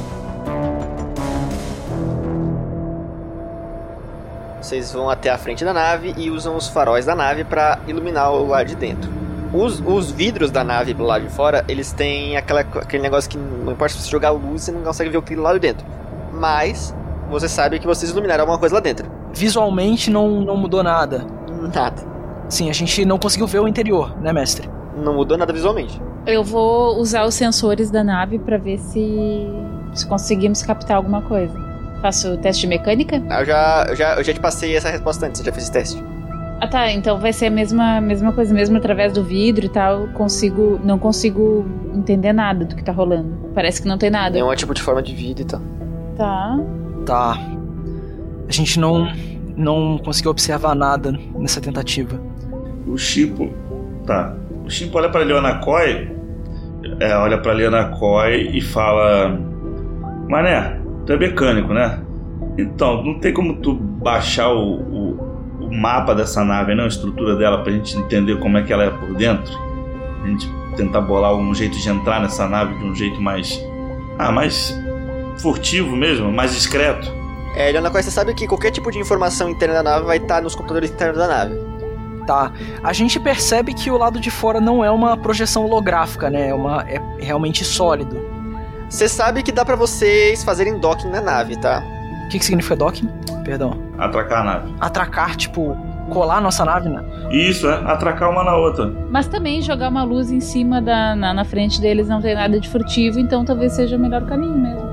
Já, sim, você sabe que se você iluminou aquele tanto, depois de iluminar aquele tanto, furtividade seria o escambau, né? Se a gente meter fogo nessa porra aí, meter fogo nessa nave. A gente já percebeu que nosso inimigo é, é biológico ali. É, eu até falo meio, meio brincando assim, é. Em circunstâncias como essa, normalmente a gente só explodiria a nave e voltaria feliz para casa, né? Lidando com atasianos. Mas acho que abrir um buraco na nave seria a pior coisa que a gente poderia fazer. A gente estaria literalmente espalhando uh, esses, esses micro-organismos. Passa fogo na nave, pô. Fogo? Quando você fala fogo, eu fico meio com medo, tá? tipo... fogo, fogo onde? Pelo amor de Deus, não, fogo não. Não, não, não, não, capitão. É, é só atirar mesmo. Vamos jogar uma bomba, sei lá. Lembra que a nossa missão é levar o artefato. Artefato esse que não faz. que não emite luz, né? ou se não emite luz, a luz está sendo suprimida. Vamos, vamos atracar. Vamos atracar na nave. Não tem outro jeito, a gente vai ficar parado aqui, olhando a nave sem saber o que fazer. Vamos, vamos atracar. Sim, mas depois de atracar, qual que vai ser o plano de ação? Entrar na nave. Sim, sim, mas o, o que, que a gente pode. Eu tô pensando se a gente se cercar de alguma coisa que nos ilumine pra ver se a gente afasta esse, esse vírus. A gente pega todo tipo de, de, de suporte de lanterna que a gente tiver, holofotes, e vai entrando na nave. Aí Leonakoi vai e leva a gente até o local lá onde tá a escuridão. Vocês vão atracar? Vamos, vamos atracar. Sim, vamos atracar. Enquanto a gente vai fazendo isso, eu vou criando é, um gadget com a minha habilidade de gadgeteer. Eu vou criando holofotes individuais pra gente colocar na cabeça cada um. Pode ser, gasta aí um, um, um PAzinho e vocês têm. Agora vocês têm luzezinhas pra, pra mostrar a câmera. Vocês conectam na. E vocês veem a, a porta se abrindo. E quando ela se abre, vocês veem lá, de- lá dentro da nave, da nave Atasiana, piscar em verde. A nave de vocês acabou de conectar com a nave Atasiana e a energia tá passando de uma nave para outra e vocês ligaram as luzes de emergência da nave. Foda. Então vocês têm luzes de emergência na nave. Tá fazendo algum. algum barulho? De. alguma sirene, alguma coisa? Não tá fazendo barulho nenhum específico. Vocês veem, vocês estão no atracadouro. É, esse atracadouro tem forma pentagonal. Vocês estão no alto de uma escadaria que, que desce algum, uns 3 degraus. É, tem luzes de emergência verdes dos dois lados da sala. É, no lado noroeste e, e nordeste tem passagens que estão fechadas. E no lado norte, na- no canto norte né, no, do Pentágono, tem um computador atasiano. O que, que tem de diferente além disso? Todas as paredes e o computador parecem algum tipo de organismo planta. Parece que tem células de, de, de planta. Como é que é o nome? É. Umas veias verdes, assim, pela nave, assim. Bombeando a, energia. É estranho, parece uma mistura de planta com, com metal, assim. O Clonot tá extremamente. Clonot tá extremamente desgostoso de, de ver essa, essa tecnologia novamente. Vocês veem ele, ele fazendo alguma posição esquisita com, com as mãos dele, meio que os papéis dedos se enroscando um no outro assim. Fazendo tipo um, um nó de. de. de que esse cara que acampa, enfim. E símbolos e pá, ele faz tipo um mini solzinho na mão dele, assim, que ilumina pra caralho. Há alguma modificação no, no ambiente? Não, as luzes de emergência estão iluminando bem o lugar, assim. Só não tá mais totalmente verde. Mas você percebe que a energia tá ligando o computador que tá lá na frente. Eu quero, enquanto a gente vai caminhando, eu quero ir prestando muita atenção pra ver se eu começo a entender o mecanismo de funcionamento dessa nave. Faz um teste de mecânica aí. 14. Já estudou bio- biotecnologia, você sabe como é que funciona. Você sabe como, como operar os, os mecanismos. Eu poderia operar essa nave? É, Aí eu começo a falar, tipo, no- no- naqueles termos meio tecnobabble, sabe? Tipo assim, ah, isso daqui é feito baseado em tal tipo de, de combustível, não sei o que, não sei o que mais, com base, blá, blá, blá, blá, aquelas coisas que ninguém entende, sabe? Eu dou uma cutucadinha. Eu dou uma cutucadinha no chimpo. Acho que isso quer dizer que sim, capitão. Ah, tá. Eu ia perguntar pro Chimpo, tipo, você tá entendendo alguma coisa, mano? Beleza, aí é o seguinte. Vocês estão fechados na sala, as duas passagens a noroeste e a, e, na, e a nordeste estão fechadas, mas tem um computador na frente de vocês. Vamos mexer no computador pra tentar baixar o maior número de informações pra saber que tipo de pesquisa está sendo feita, tentar baixar a planta da nave. Cara, eu vou estar ali próximo, ali olhando ali. Eu sou curioso. Eu sou curioso. Eu vou chamar o Chimpo, vou falar assim, calma aí, vamos ficar de guarda aqui. E eu vou ficar olhando pra trás, assim, pra ver se não vem nada na nossa direção. Fica, tran- fica tranquilo, mané. Tá dominado aqui. É, faz um teste pra mim de. Aliás, o. o... Faz um teste. É que você já fez esse teste de mecânica, né? Então não tem problema. Você tirou quanto no teste? 14? 14. Ah, então vocês conseguem todas as informações. O, você consegue o mapa da nave, que é uma, uma, uma, uma blueprint da nave. Vou mandar pra vocês agora. Não sei exatamente como é que eu descrevi uma blueprint, então foi mal podcast. Se você saber, tipo, ter uma noção de que sala é qual e tal. Você sabe o nome da nave, que é Luftwaffe. E o nome do capitão é Lutz. O nome dos integrantes da tripulação eram Doutora Gerda, Doutor Otto, Doutor Zyko, Irin, o mecânico, e Frindrich, o comandante. E você consegue o guia de atribuições técnicas da nave. É, você sabe onde estão os lasers da nave e você sabe como acessar cada canto da nave. Ah, now we're talking. Além disso, você consegue. Além disso, você consegue as informações secretas da nave. É, você sabe que o real intuito da nave era produzir uma arma biológica do tipo vírus letal para qualquer espécie não atasiana. Ai, que ótimo. Que, que gente querida. Isso aí é bem a carinha dos Atazianos, bem a carinha deles. Os planetas alvo para as bombas biológicas eram a Terra primeiro e Aracna. Sempre a Terra, né? Aracna, qual é, porra? E você, você conhece o comando de autodestruição, de autodestruição da nave também. Você também consegue abrir as portas da parede nordeste e noroeste. Como o Chip é fofoqueiro, ele pergunta: Ô, ô Mané, tu não descola o diário de bordo também, não? Aliás, falando nisso, em cima do, do computador, vocês veem um dispositivo estranho. Você sabe que é uma fita de áudio, atasiana. É, aquela pandemia de parasita tasiano no, em Aracna já aconteceu ou ainda vai acontecer? Já aconteceu. Ah, já aconteceu. Então provavelmente você sabe, ô Shimpo, basicamente um dos parasitas dos atasianos foi parar lá, foi vendido, foi traficado pra lá pro seu planeta e contaminou uma pancada de gente da tua espécie, inclusive o rei do teu planeta. É, só que o só que o menino Tennyson resolveu o problema depois. Eu tenho acesso, nesse computador, eu tenho acesso aos sensores internos pra saber aonde tá cada uma dessas pessoas na nave, ou pelo menos onde tem movimento? Não existem câmeras internas na nave. Mas sensor, tipo assim, ah, sensor de movimento ou qualquer coisa assim, não? É, todos estão detectando nada, não tem movimento na nave. Vocês sabem que vocês conseguem dar play nesse, nessa fita de áudio usando o dispositivo de vocês. Que ele lê e traduz a linguagem automaticamente. Eu já vou eu já vou lá. É, inclusive, vocês não falam a mesma língua, tá? O distintivo de vocês serve de tradutor pra vocês. A parada é a seguinte: It's a trap, eu acho. Vai tocar o áudio? Toca o áudio, vai. Tocar o foda-se, na verdade, né? Diário da análise do Dr. Zach Hillmeyer. Primeiro ciclo. Resolvi gravar esse diário enquanto finalizamos os preparativos da arma. Meu superior, Dr. Otto, disse que este momento estará para a história, como fim de toda impureza no universo. Quanto mais ele diz essas coisas, mais tenho certeza de que o que estamos fazendo é errado. Somos doutores, somos cientistas, somos médicos. Não deveríamos criar coisas assim. Deveríamos exterminá-las. Espero que a guerra acabe antes que terminemos o monstro dormente no laboratório de contenção. Ele falou em monstro dormente do laboratório de contenção. Será que esse doutor matou todo mundo?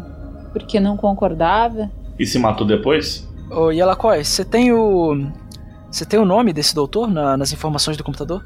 Zekio Meyer. Tem a a espécie dele? Todos, a- todos os integrantes da nave eram atasianos. Um atasiano com, com- com crise de consciência? Que porra é essa? É. Isso aí é raro de se ver. É, deve acontecer em todas as raças. É, Eu vou te falar que provavelmente esse daí foi pra guilhotina, tá? Pelo nível da, do, do resto da espécie dele. É, vocês conseguem abrir os- as portas também, ô, ô. Qual das duas você quer abrir? Ou você quer abrir as duas? Tá, eu quero. Não, uma de cada vez. Então, você escolhe qual você quer. Eu não sei, eu tô pensando agora. é, Capitão Chimp, eu fico. é, é, eu, eu tô achando tudo isso muito estranho. Estar toda vazia essa nave. É, quem sabe a gente não tenta é, primeiro desligar todos os sistemas essenciais da nave nas outras salas e esperar algum tempo e aí depois fazer eles voltarem a funcionar e. Quanto tempo o Ataziano pode ficar sem ar? Você sabe que é, os sistemas já estavam desligados. Quando vocês entraram que ativou tudo. A nave estava completamente desligada.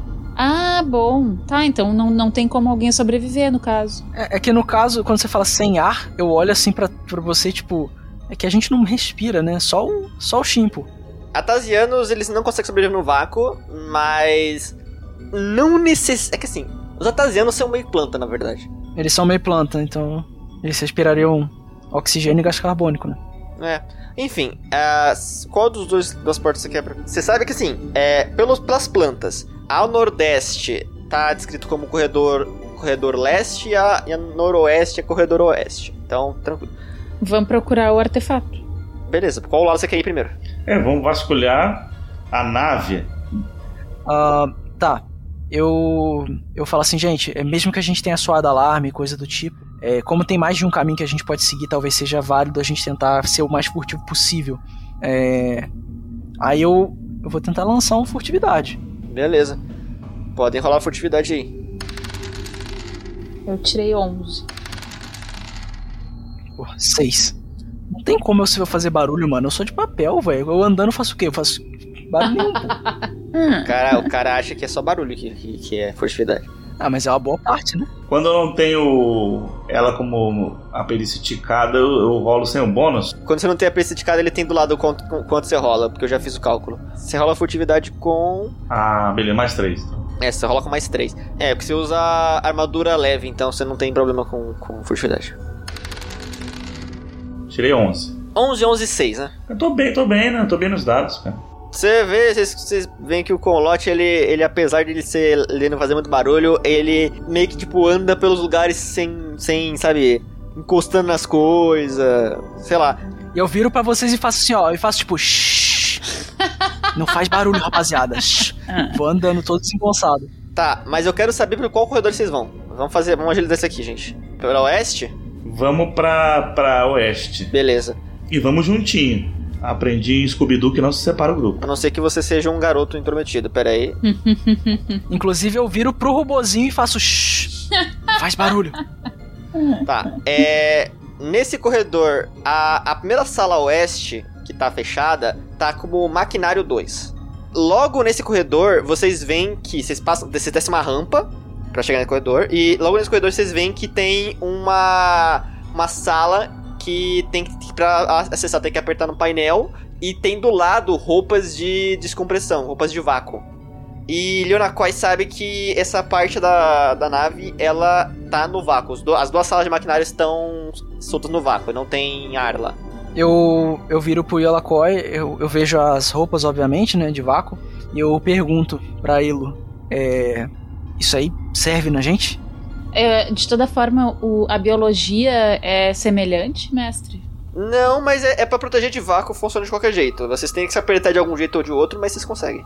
Tá, então. É, eu consigo. Eu consigo fazer tipo shape shifting, né? Eu consigo expandir os papéis e, Sim, sim, sim. e, e comprimir os papéis. Sim. Então pra mim é de boa. É, o, o, Leonakoi sabe que ele não. ele não precisa de, de ar pra respirar, então ele pode interas ignorar o, o vácuo. Eu não preciso da roupa, mas vocês precisam, acho. É, o Leonakoi não precisa. O Conlote eu acho que não também. O Conlote eu acho que não respira oxigênio. É, eu acho que também não preciso não, macho. O único que precisa é o Shimpo. Vai entrar no vácuo mesmo? Mas vocês acham que todos precisam ir lá? É Só pra ver se não tem o. Só é. é- É, Eu acho, eu acho o seguinte, o, o, o Manese, a gente tem que ir pro laboratório, porque é lá que deve estar o negócio, o artefato. Onde fica o laboratório? Vocês olham na, na, na planta, vocês sabem que por, por esse corredor, logo na, na segunda passagem, dá para um lugar descrito como dormitórios. E no outro lado, no corredor leste, tem outra sala de máquinas e tem três laboratórios. Lá no norte tem duas salas de canhões e tem a sala do capitão. No centro tem a parte do, dos motores. E abaixo do- dos, dos motores, né, descendo por um corredor, tem a sala de contenção. Laboratório de contenção. Esse laboratório de contenção também é importante. Então acho que a gente tem que ir nos primeiro nos laboratórios e na sala de contenção depois. São três laboratórios, é isso? Cada um vai, cada um vai para um. É, eu não sei se é, se é muito prudente a gente se separar, galera. Lembra da última vez, o que aconteceu da última vez que a gente se separou? Pois é, dá um split e pare. Pô, mas é um, é um do lado do outro, pô. Vamos junto, não vai fazer diferença. Confie em mim, se tiver, se tiver alguma criatura, se tiver alguma criatura adormecida em alguma dessas desses laboratórios, é melhor que a gente esteja junto. Sim. Tá bom. Além do mais, a gente não tá com pressa aqui dentro. Provavelmente eles não devem deixar tudo de bandeja em um local só, por isso que é bom a gente dar uma explorada, mas beleza, se vocês acham que é melhor a gente ir primeiro nos laboratórios, assim seja. Então vocês vão, passar, vão pros laboratórios primeiro. Eu até posso passar através dessa porta pra ver se é sala de máquina, só pra ver se não tem nada demais. Ah, sem ter que usar traje e tal. mas- Você pode. Essa, essa, você vê que essa porta em específico, ela não parece ser que nem, a, que nem a. que nem as paredes. Então ela dá pra você passar por ela. É, deve- provavelmente deve ser só. Eu vejo que tem luz saindo assim na parte de baixo da, da porta, ou não tem luz nenhuma. Não, não tem luz. Não. Tem as luzes de emergência, sim. Tem a luz de emergência. Tem a luz verde de emergência. Então, se você quiser dar uma olhada, o. E ela corre. Tá, você não precisa nem gastar o, o, o PA, o. Na verdade, gasta porque, você, porque se você quiser ficar intangível na, no resto da cena, você pode, usar- você pode usar. É, gasta os dois PA, você olha lá dentro, a única coisa que tem são barris de água e maquinário. Tá. Então, reporto. Nessa sala em específico, pelo menos. Tá, volto e reporto isso. Agora, Os dormitórios, vocês vão passando pros, do- pros dormitórios, vocês veem algo. Tem seis cápsulas nesses dormitórios, que são. Tem embaixo tem terra, assim, alguma coisa do gênero, com fluido. Cinco dessas cápsulas parecem vazias, mas a sexta cápsula tem algo estranho. Vocês vão se aproximar pra ver o que, que tem? Ô, Glória. Sim. Sou certeza. Sou curioso. Vocês veem que essa cápsula está cheia e parece que tem a forma de alguém lá dentro, pela água, desenhada pela água. Só que esse alguém está completamente invisível. Eita, carai. Tá, eu meio que. Eu tô um pé atrás assim e tô meio que focando minha visão pra enxergar bem o que, que é isso. Ah, posso rolar um teste de percepção? Alguma coisa? Não precisa, é a forma de um atasiano. Um pouquinho diferente, mas é um atasiano. E, E se a parece não gente se tacar mexer. uma luz nele? Bem forte. Você quer tacar uma luz? Sim. Você taca uma, uma, um da luz, você chega aproximando, na verdade, com a sua luz, você escuta um... Vários gritos, assim, pequenos, gritando ao mesmo tempo, de dor. E, e, e, tipo, você vê que parte do, do- da sala que se ilumina, assim.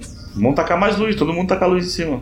Lembra que eu tô com, com brilho, né? Eu tô com com o meu bagulho. Vamos aproximar bem. E depois de um tempo não, não tem mais reações. Parece que era isso que tinha possível nessa sala. Mas vocês encontram outra. É, o, o- Acontece algo. Shimpo, quando você tava passando por essa sala, iluminando, você tropeça em algo. Ô, misericórdia. Oxi. Tinha que ser, cara. O que que eu olhei? Você olha, não tem nada lá. Chimpas? Eu pergunto. Tropeçou na própria cauda, cara? Ô, ô. Não, eu tropecei no ar, mané. Ué. Eu, eu passo o pé de novo assim pela, pela região, ver se esbarra alguma coisa. Você sente alguma coisa ali. Só que você não consegue ver. Gente, tem uma coisa aqui, tem uma coisa aqui. Eu abaixo. eu- o mini sol que eu tô na mão, assim, eu abaixo ele pra tentar jogar ele assim no chão pra iluminar melhor o chão. Não funciona. Mesmo assim, ó, mesmo com o sol, com a luz, não ficou, não deixou de ficar, ficar transparente aquele, aquela coisa que tava dentro da, do, da cápsula, tá? É, esse daqui, você, você coloca também não, não deixa de ficar transparente, não deixa de ficar visível. Só que você passa a mão e você vê que é um cadáver atasiano também. E você vê que nas mãos desse cadáver tem outra fita de áudio. Putz. É, eu pego com cautela, eu enrolo um dos meus dedos no, no, no comunicador, né, no, no, no gravador né, do áudio, e falo, é, galera, parece que eles estavam fazendo algum estudo e uma, alguma variante dessa bactéria ou vírus que, que existiu ou existe aqui dentro, existe no caso, é, conseguiu evoluir para não reagir diretamente com a luz. Mas vamos ouvir o que, que isso aqui tem a dizer. E eu aperto para tocar com o meu distintivo. Você vê que tem três dias de gravação juntos nesse, nessa, nessa fita de áudio. Já fazem três ciclos que estamos aqui nessa nave escondida dos radares do universo, criando um devorador de mundos. E finalmente estávamos prestes a finalizar a arma, que seria o meu maior arrependimento. Mas algo mudou. Uma luz verde estranha passou por todos nós, e de repente todos nós mudamos de cor e forma, como se nos tornássemos híbridos. Doutora Garda analisou uma amostra de nosso DNA e descobriu, horrorizada, que todos nós tivemos nosso DNA completamente modificado, nos tornando, nas palavras delas e de Otto, impurros. Mas ela disse isso e Otto quis correr para a ponte da nave e digitar o comando de autodestruição. Ele queria acabar com toda a impureza aqui mesmo. Nunca vi tanta insanidade em um atasiano.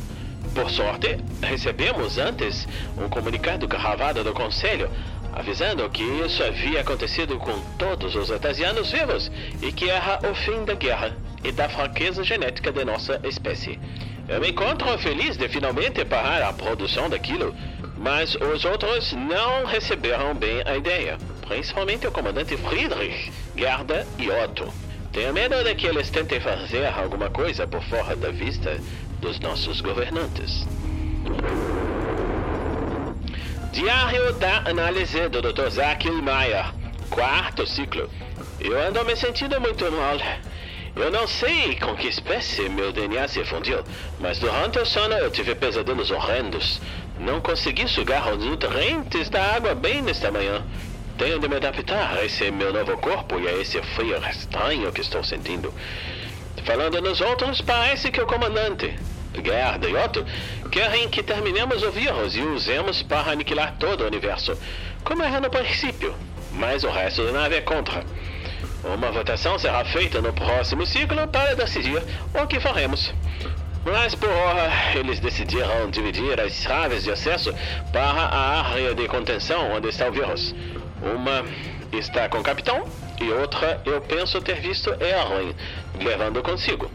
É, não importa, pois eu ainda tenho guardado a chave mestra da nave, embora nenhum deles se lembre disso. Espero que nada ruim aconteça.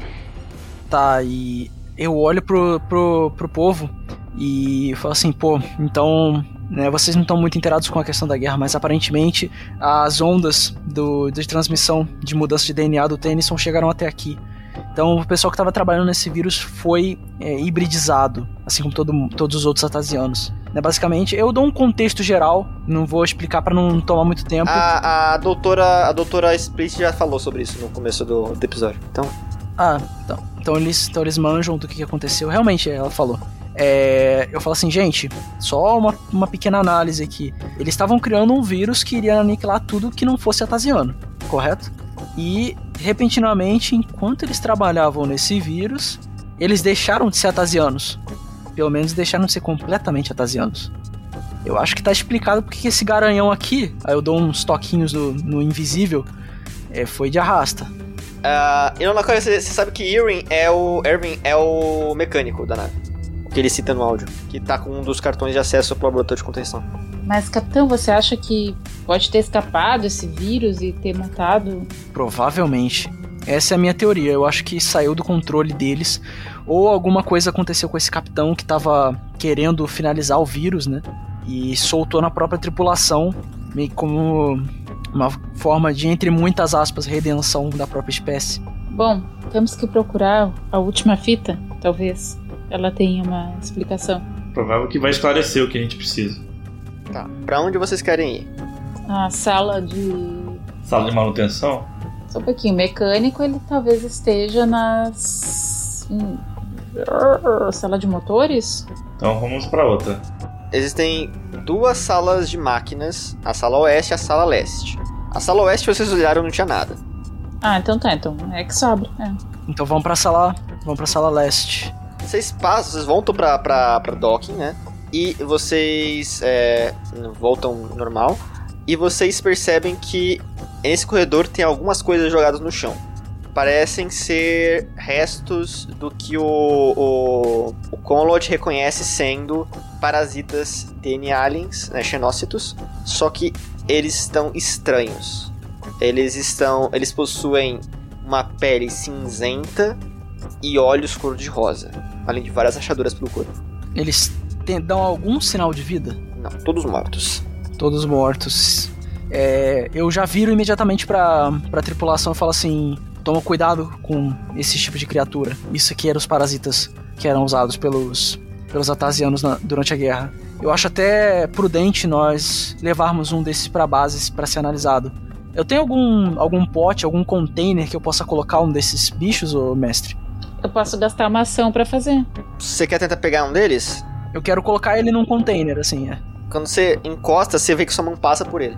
Ok, ele tá visível, mas ele tá intangível. O outro tava tangível, mas invisível.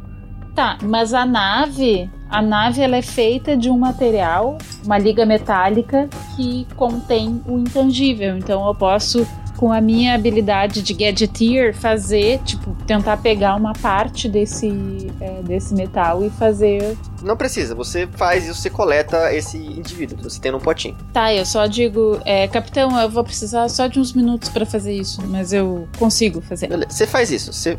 Não, não tem problema. Não, não, não vamos. Não tem problema, não tem problema. Você vai fazendo e eu, eu pego a latinha que você fez e eu coloco dentro de mim mesmo, assim.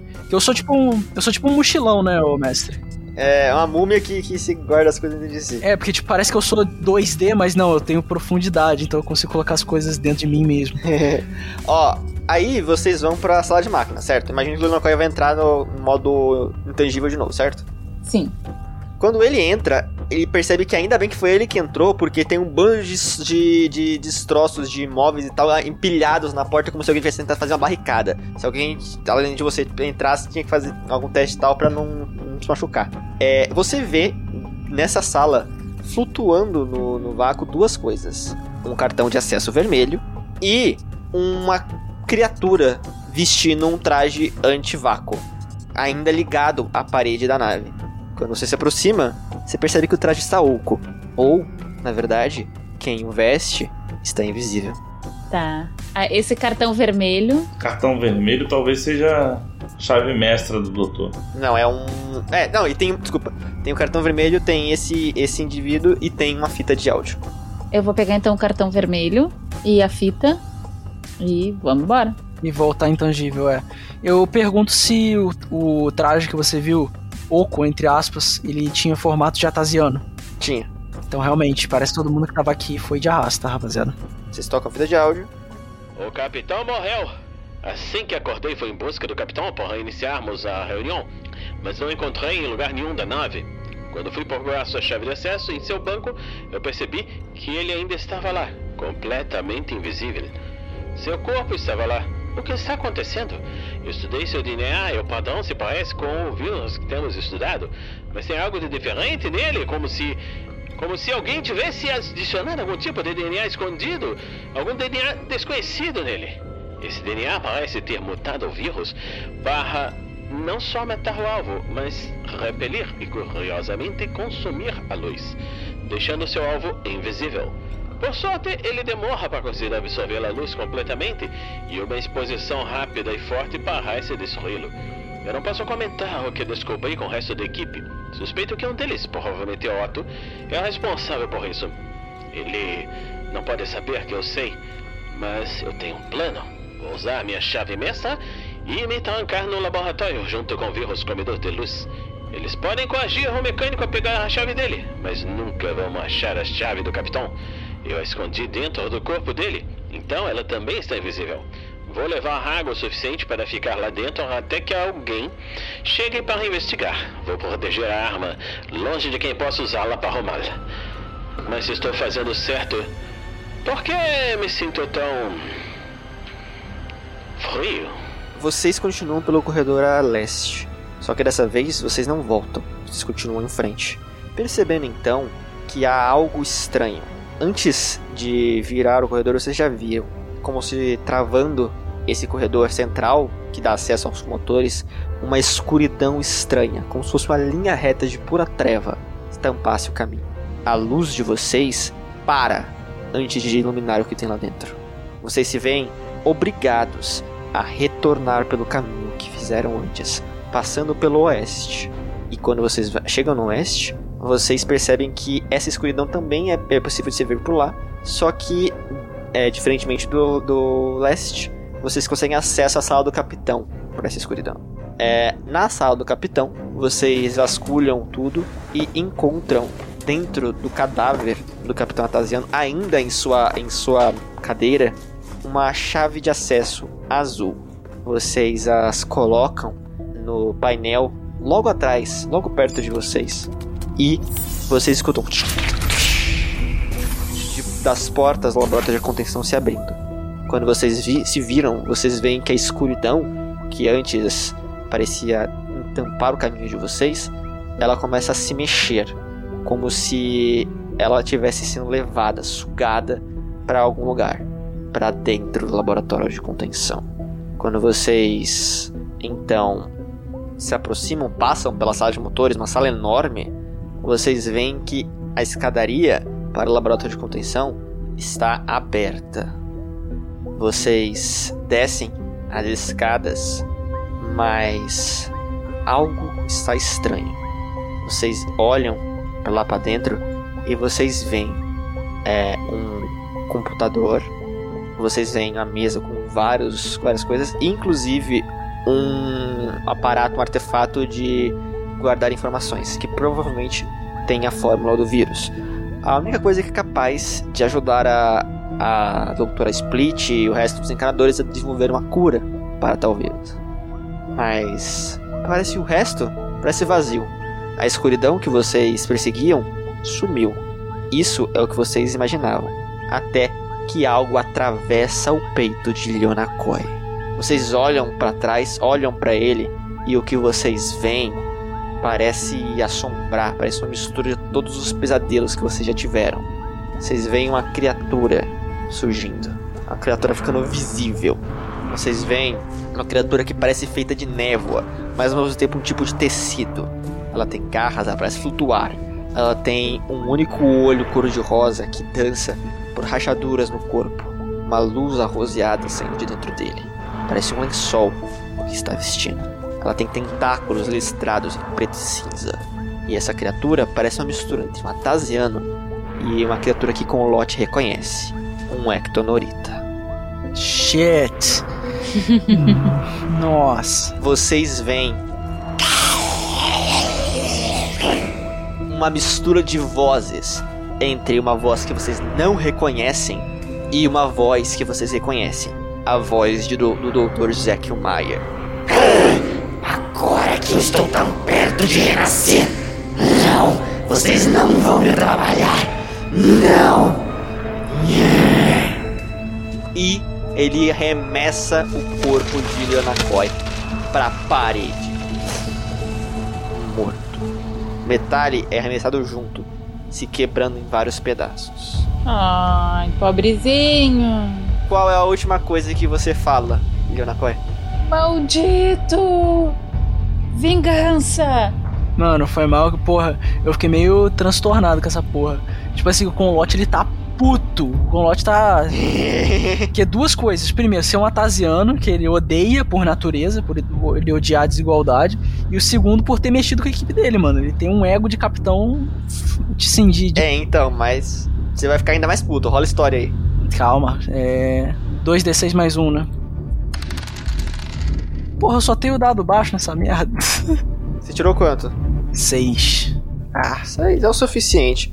É, tu reconhece que é uma Ectonorita, uma espécie meio que fantasma, assim, que é de um planeta do mesmo sistema que, do sistema que você, que é do sistema Nur. Você sabe as fraquezas de uma Ectonorita, né? O que, que, que seria que ele é fraco à luz do sol e tal. Mas você reconhece que esse não é uma Ectonorita qualquer. Você reconhece em sua frente o antigo Supremo Ectolord do planeta Ectonorita. Ah, o, Zisca. Ah, que. O que. Zisker. Ah. Você sabe que Disquer, assim como alguns Ectonoritas muito poderosos, consegue se regenerar e, e ter o controle sobre cada parte de seu DNA. Aparentemente havia parte de seu DNA no, no Omnitrix. E quando o Ben Tennyson mesclou o DNA de todo Atasiano vivo com um, um DNA aleatório do Omnitrix, é, parece que Disquer voltou à vida. De novo. De novo. De novo. Não, pera aí. Pera aí que eu tô lendo aqui minhas conjurações, meu parceiro. Vai tomar bala esse filho da puta. Tá, é. Tem iniciativa? Como é que é? É, mas você sente que ele tá muito mais fraco do que ele devia ser, tá? Parece que ele ainda tava tentando se, se, se instaurar. Vamos lá. Se o cara tivesse no potencial máximo, a gente ia de base tranquilo. A gente ia muito de base. Porra, o cara desafia o Tennyson, mano. Nós somos quem? Nós somos pebas aqui. Nós somos merda, meu parceiro. O Ben vence ele mais, né, no, no, né, no, no, no famoso protagonismo, né? Pela força do protagonismo. Quando, quando esse bicho aparece e mata o Yonakoi, não, na hora o Clonte fala, não, não, ele vira pro, pro, pra ele, pro robozinho, ele, pô, fica muito bolado, vira pro, pro Shimpo, fala, é, cuidado Shimpo, a gente tá lutando contra um, contra um velho inimigo dos encanadores, é, ele talvez possa possuir seu corpo, então fique esperto com isso. Rolem iniciativa. Como é que rola a iniciativa? Vocês, na ficha de vocês, é, em cima dos atributos tem o seu bônus de iniciativa. O Conlote, por exemplo, é mais dois. Vocês rolam 2d6 mais esse bônus. Eu vou rolar pro. Eu vou rolar pro Zekiel também. 16, ah não, 16 foi o cara, eu fui 11. 16 foi o Shimp. Agora, finalmente, o Shimp pode ser útil, porque ele é um personagem de combate. É. É, então. Então ficou a iniciativa. Ficou o Shimpo, o Zekiel Mayer e o Conlote. Começa aí, Chimpão. Vamos lá, Shimpo, o que você faz? Deixa eu só perguntar pro. em off mesmo. É do- é, como é que você ataca, é, doutor? Capitão, desculpa. Cara, eu vou usar magia. Enquanto eu tiver magia, eu vou usar magia. Depois eu vou. Depois eu vou tentar usar algum. uma passiva dele. O Chipo vai. O Chipo, o Chipo vai lançar uma. Vai lançar teia. Pra tentar retardar o ataque, o próximo ataque dele, pro doutor ter um- o capitão ter uma vantagem. Sua teia são 2 S pra tirar, então. E você gasta 3 PA. Então, é, pode gastar 3 PA aí. Você gasta 2 segundos dos seus 3 que você tem disponível, então você ainda pode se mexer depois disso. E a tua teia, ela tem uma coisa, ela tem alcance, tá no alcance, pode rolar 2d6 mais 6, que é o teu ataque com a teia. Se você acertar, a gente vê o que a teia faz. Eu vou rolar a esquiva do Zekio. A esquiva do Zekio não é a melhor do mundo, tá? Na verdade é, na verdade a esquiva do Zekio foi muito boa. Porra. Caraca, ele, ele tirou 18, ele tirou 16. Pode rolar aí, que você não rolou. Eu tirei 16 pra esquivar, cara. Se você tirar isso ou mais, você, você me acerta. 15? Puta que o pariu. Por um! Porra! Por um! Por um! Nossa! por um. Cara, você atira a teia nele e você até passa por ele. Só que a teia passa pelo corpo dele e gruda no chão. Você ainda tem um S pra se movimentar. Arrombado, te pego na próxima. Então ele fica intangível, esse desgraçado. Você ainda tem mais. Você, tem, você ainda tem um segundo pra se movimentar ou fazer mais alguma coisa de um S. Peraí, vou ver que eu tenho de um S aqui. Eu acho que o Shimpo não tem nenhum ataque de um, de um, um segundo só. Eu acho que não, cara. Ah, não, não tem. Mas você pode se movimentar todo o seu deslocamento de 6 quadrados. Não, eu vou ficar ali mesmo. Vou ficar na, na, na linha de frente. Ah, você não quer ativar a sua, as suas instâncias? Pode ser.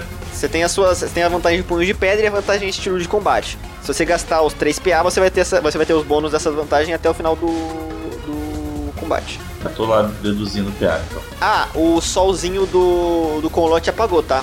Porque essa é outra cena. Ah, que bom, lógico que. é lógico que apagou, pô.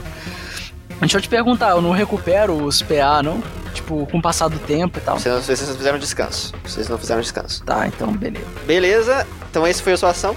O, o, o Zack olha pra você e ele fala. en- Entre um tipo, uma mistura de sotaque atasiano com uma, uma voz esganiçada ectonorita assim. Você é macaco desgravado! Você vai morrer! Vem, só vem. E é, ele voa na sua direção flutuando.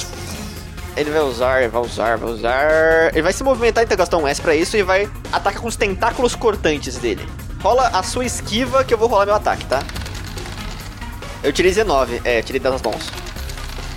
E, Caraca, 15 de novo. 15. Eu tô, tô, tô preso no 15. Tá preso no 15. Ele. ele te acertou, ele te acertou. Causando, isso aqui é dano cortante, tá? Você pode, se você tiver alguma. É, acho que você tem redução de dano cortante, você remove isso, tá? Então você vai, vai ter isso aqui menos sua redução. 20 menos sua redução. Menos 6. 14. Você vê que ele abre o peito dele como se estivesse rasgando carne ou um tecido, e do peito dele, tentáculos é, listrados com lâmina nas pontas aparecem e começam a, a cortar você de todas as direções. Seu mané mesmo. Cara, que dano cavalar, filho. Mas acabou o turno dele. Mano, eu vejo os Scare indo pra cima do. do. Shimpo. E assim, muito rápido, né? Os Scare. O, o, o Conlot começa a reagir assim imediatamente. E ele grita assim: é. Eu sou o capitão. Se você quiser atacar alguém, ataca eu primeiro. E eu vou lançar.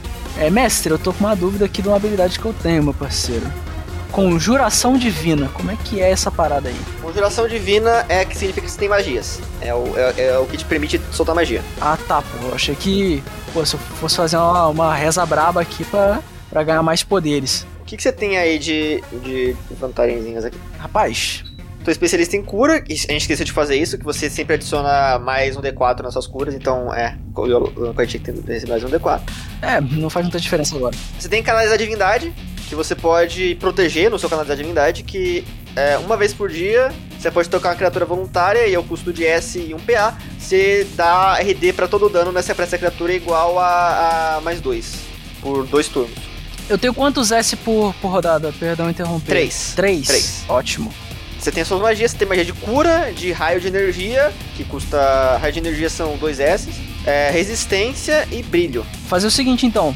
Eu vou usar essa maluquice do toque aí pra tocar no chimpo. Eu tenho que gastar um S pra me locomover até ele. Então, gasto um S pra me locomover até ele. Toco nele pra dar redução de dano nele. E com o último S que me sobra, eu vou usar o brilho.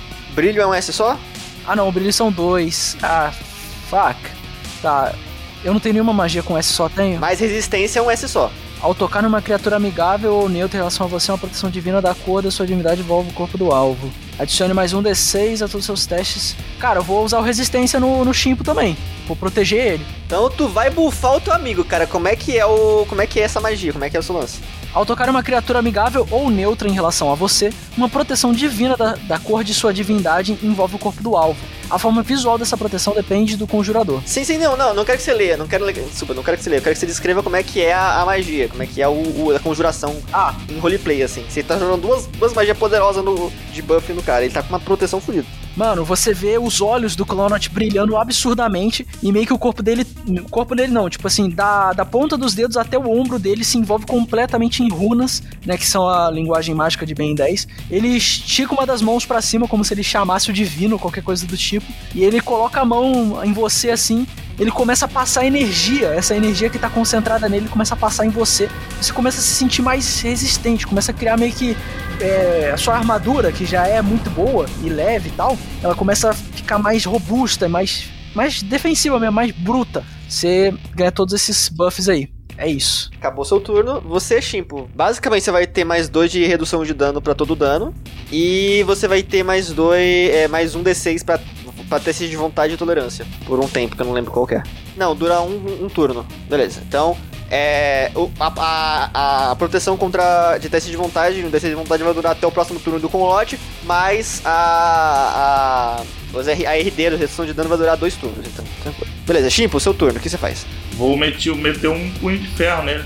Punho de, punho de pedra, desculpa, punho de ferro. Vou dar uma macacada nele. Lembrando que como você já gastou os seus PA, você não precisa gastar de novo. Só rola o ataque. É, uma coisa, mecanicamente ele não poderia ser ferido por nada que não seja mágico, mas os seus punhos contam contam como armas mágicas por causa do estilo de combate. Perfeito. Macacada, vamos lá. Mais 7. Gasta 2S. Ele tirou 13, dá pra acertar. É 13 pra se esquivar. 2D6 mais 7. 17. 17 pra acertar, acerta o seu dano, pode rolar o dano aí, é 1d6 mais 3 mais 1d4. Amassa, meu parceiro ma- mamaco. 7. 7 de dano, tá. Tu causa um pouco de dano nele, mas você vê que mesmo acertando ele, ele é bem resistente, tá? Como é que foi o ataque? Eu, eu, eu, eu dou uma, uma, uma investida né, pra cima dele, dou um, dou um pequeno saltinho e esmurro o cara dele. Cara, ele ficou puto, tá? Ele ficou bolado, tá? Pode ficar, pode ficar boladinho. Ele vira pro Shimpo e, e fala: Eu podia acabar com isso muito rápido. Mas que graça teria. Ele se afasta com o S, ele vira pro Shimpo com os tentáculos dele, os tentáculos dele começam a brilhar. Ele vai disparar lasers no, no Shimpo. Seguinte, ele vai rolar um ataque. Tentáculos lasers. Rola a sua esquiva aí. Cara, então deixa eu te fazer uma pergunta. Eu tenho mais 7 de esquiva. Isso já tá somando o bônus de. Já tá somando. Se você não gastar um S no seu turno, você tem mais um. Então você teria 8. mais 8. Tá. Eu tirei um resultado muito bom. Eu tirei um resultado muito bom. Meu Deus, 19, velho. 15. No 15, tô preso no 15, cara. Putz, 15. tu vai levar esse dano. Isso aqui é dano queimante, tá? 17 dano queimante. Ui. Mas aí eu absorvo, não absorvo nada, só perfurante, cortante e contusivo. Você tem 2 de RD pra todo dano por causa do, do conlote. Então você levou só 15. Só 15, só 15. Eu vou de, eu vou de base, hein, chat. Vocês veem na, no, na ponta do tentáculo aquele, aqueles, aqueles ele queimando você vivo. É, e é a vez do conlote. Mano, eu, eu já tô puto, velho. Já tô puto de, de- Eu falo de novo. Desgraçado! Foca em mim! Eu sou o capitão! Eu vou me pôr à frente, vou gastar um S pra me pôr à frente do, do Conlot. Pode mover pra cá ou pra cá são dois S? É, não, qualquer movimento. Você tem 6 quadrados pra se mexer, então. Ah, então vou me aproximar mais dele, foda-se. E vou meter um brilho, porra. Você vai brilhar? Vou brilhar. Brilha, brilha estrelinha, cara. É só gastar um, né? Sim, gasta um, um de PA, gasta um de PA e ele que vai ter que fazer um teste. Ah, como é que é o, o, a magia? Deixa eu ver o brilho. Pá, pá, pá, pá, pá, pá. Você tem que falar em, você tem que falar que se faça luz. Que se faça luz, vrapo. Um solzinho na minha mão. Ele tem que fazer um teste de vontade versus a sua CD de conjuração. Sua CD de conjuração é 8. Então ele tem que fazer um teste de vontade contra 8. Ele não tem nenhuma perícia de vontade, então ele vai ter que rolar sabedoria puro. Então só 2d6 mais 3. Ele falhou. Ah, ele vai levar o, o- o efeito. O efeito de brilho é o seguinte: criaturas que falhem estarão cegas, ou seja, ele tá, ele tá cego até o início do próximo turno. Além disso, durante esse período, ele rola qualquer ataque com menos, menos, um, menos dois. Além disso, o Zekio em específico, ele tem sensibilidade à luz forte. Isso significa que é uma desvantagem dele. Ele tem menos um D6, a não ser que ele gaste um S pra tampar os olhos dele toda vez que an- antes de atacar. Rapaz, Então é a vez do Shimpo. Você vê que você brilha, ele. ele não dá nem um daninho, não sai nem uma fumacinha assim, do tss, dá, dá uma queimadinha no- na pele dele, não. Cara, você vê que tá Você vê que dá dano nele, tipo, faz nele assim. Só que não é dano, não é luz solar, né? Ah, vá, porra. É um mini sol, mano. Porra. Não é luz solar. Não mata ele, não mata ele, mas. Mas mexe com ele. Faz bem, deixa. Dá um debuff foda nele. Cara, eu vou dar uma macacada nele. Vou falar, assim, ficou abalado, mané? Então você vai colar nele e meter a porrada. Meter. Então, um S pra chegar nele, dois pra atacar, mete o ataque pra rolar a esquiva. É, ele tá cego, isso significa que você tem um bônus pra acertar ele, eu acho. Você tem mais três pra acertar ele. Eu tô full suporte aqui, rapaziada. Tô metendo os buffs no meu amigo e os debuff no inimigo. 2d6 mais 10. 19. 19, tá. Ele tá cego e ele tem sensibilidade à luz. Ele tem menos 2d6 no teste dele. Menos 2 porque é o efeito da magia. Ou seja, o- a, a, a esquiva dele, né? É só o bônus, se pá. Deixa eu ver. Qual que, é qual que é a esquiva? A esquiva dele é mais 3, né? Não, é mais 8. Então 8 menos 2, 6. Então qualquer coisa acima de 6 você consegue acertar ele. Você acertou o desgraçado, pode rolar o dano. No dano não tem bônus não, né? Normal. Vamos ver o, o dano que você rola. Mas. É. Mas tem mais um D4 também. 10 de dano. Seguinte, primeiro. É. Seguinte, quando você vai atacar ele, você escuta. É a sua chance!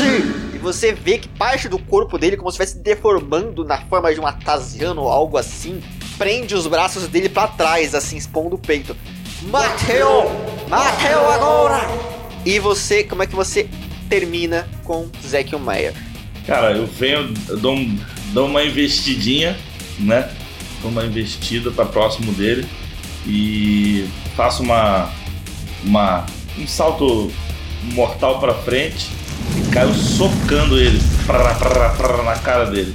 Você metralha ele de socos e você vê ele começa a se desfazer nos seus punhos. Não! Não! Mas eu voltarei! Eu voltarei! Pode voltar, mané. Ele sempre volta, esse desgraçado. E ele morre pelas suas mãos.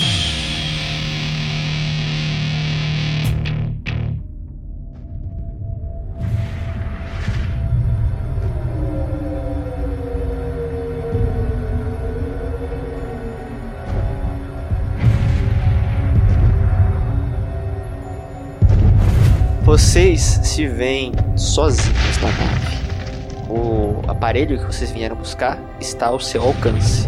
Mas vocês percebem uma coisa: vocês olham para trás e veem, vocês veem que o tiro laser que Ezekiel atirou penetrou os motores e vocês agora têm pouco tempo para fugir antes que a nave exploda com vocês nela. Como é que vocês correm o mais rápido possível para conseguir pegar o aparelho e voltar para a nave de vocês? Eu, eu falo pro, pro Chimpo assim, como eu quero tirar o, o, o dele da reta de qualquer forma, como eu sou o capitão, eu falo: foge, foge, o mais rápido possível. Eu vou pegar o artefato e eu te acompanho logo atrás. Eu vou e vou em direção ao artefato. Assim que eu conseguir alcançar, eu vou me esticar pra não ter que correr toda a vida.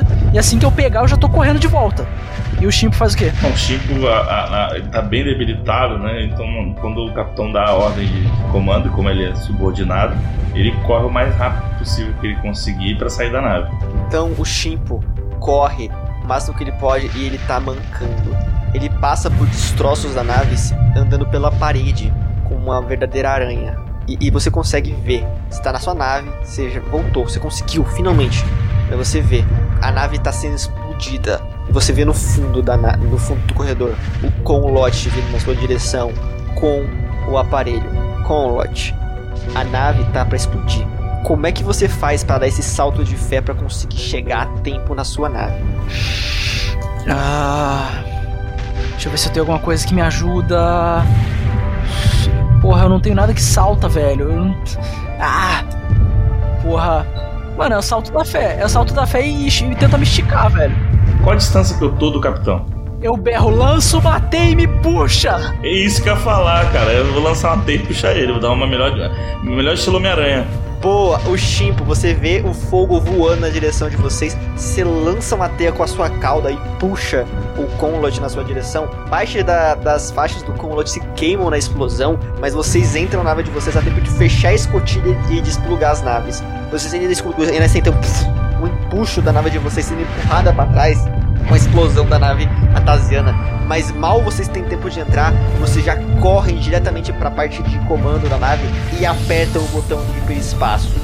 Vocês vão toda a velocidade possível para longe daquele pesadelo.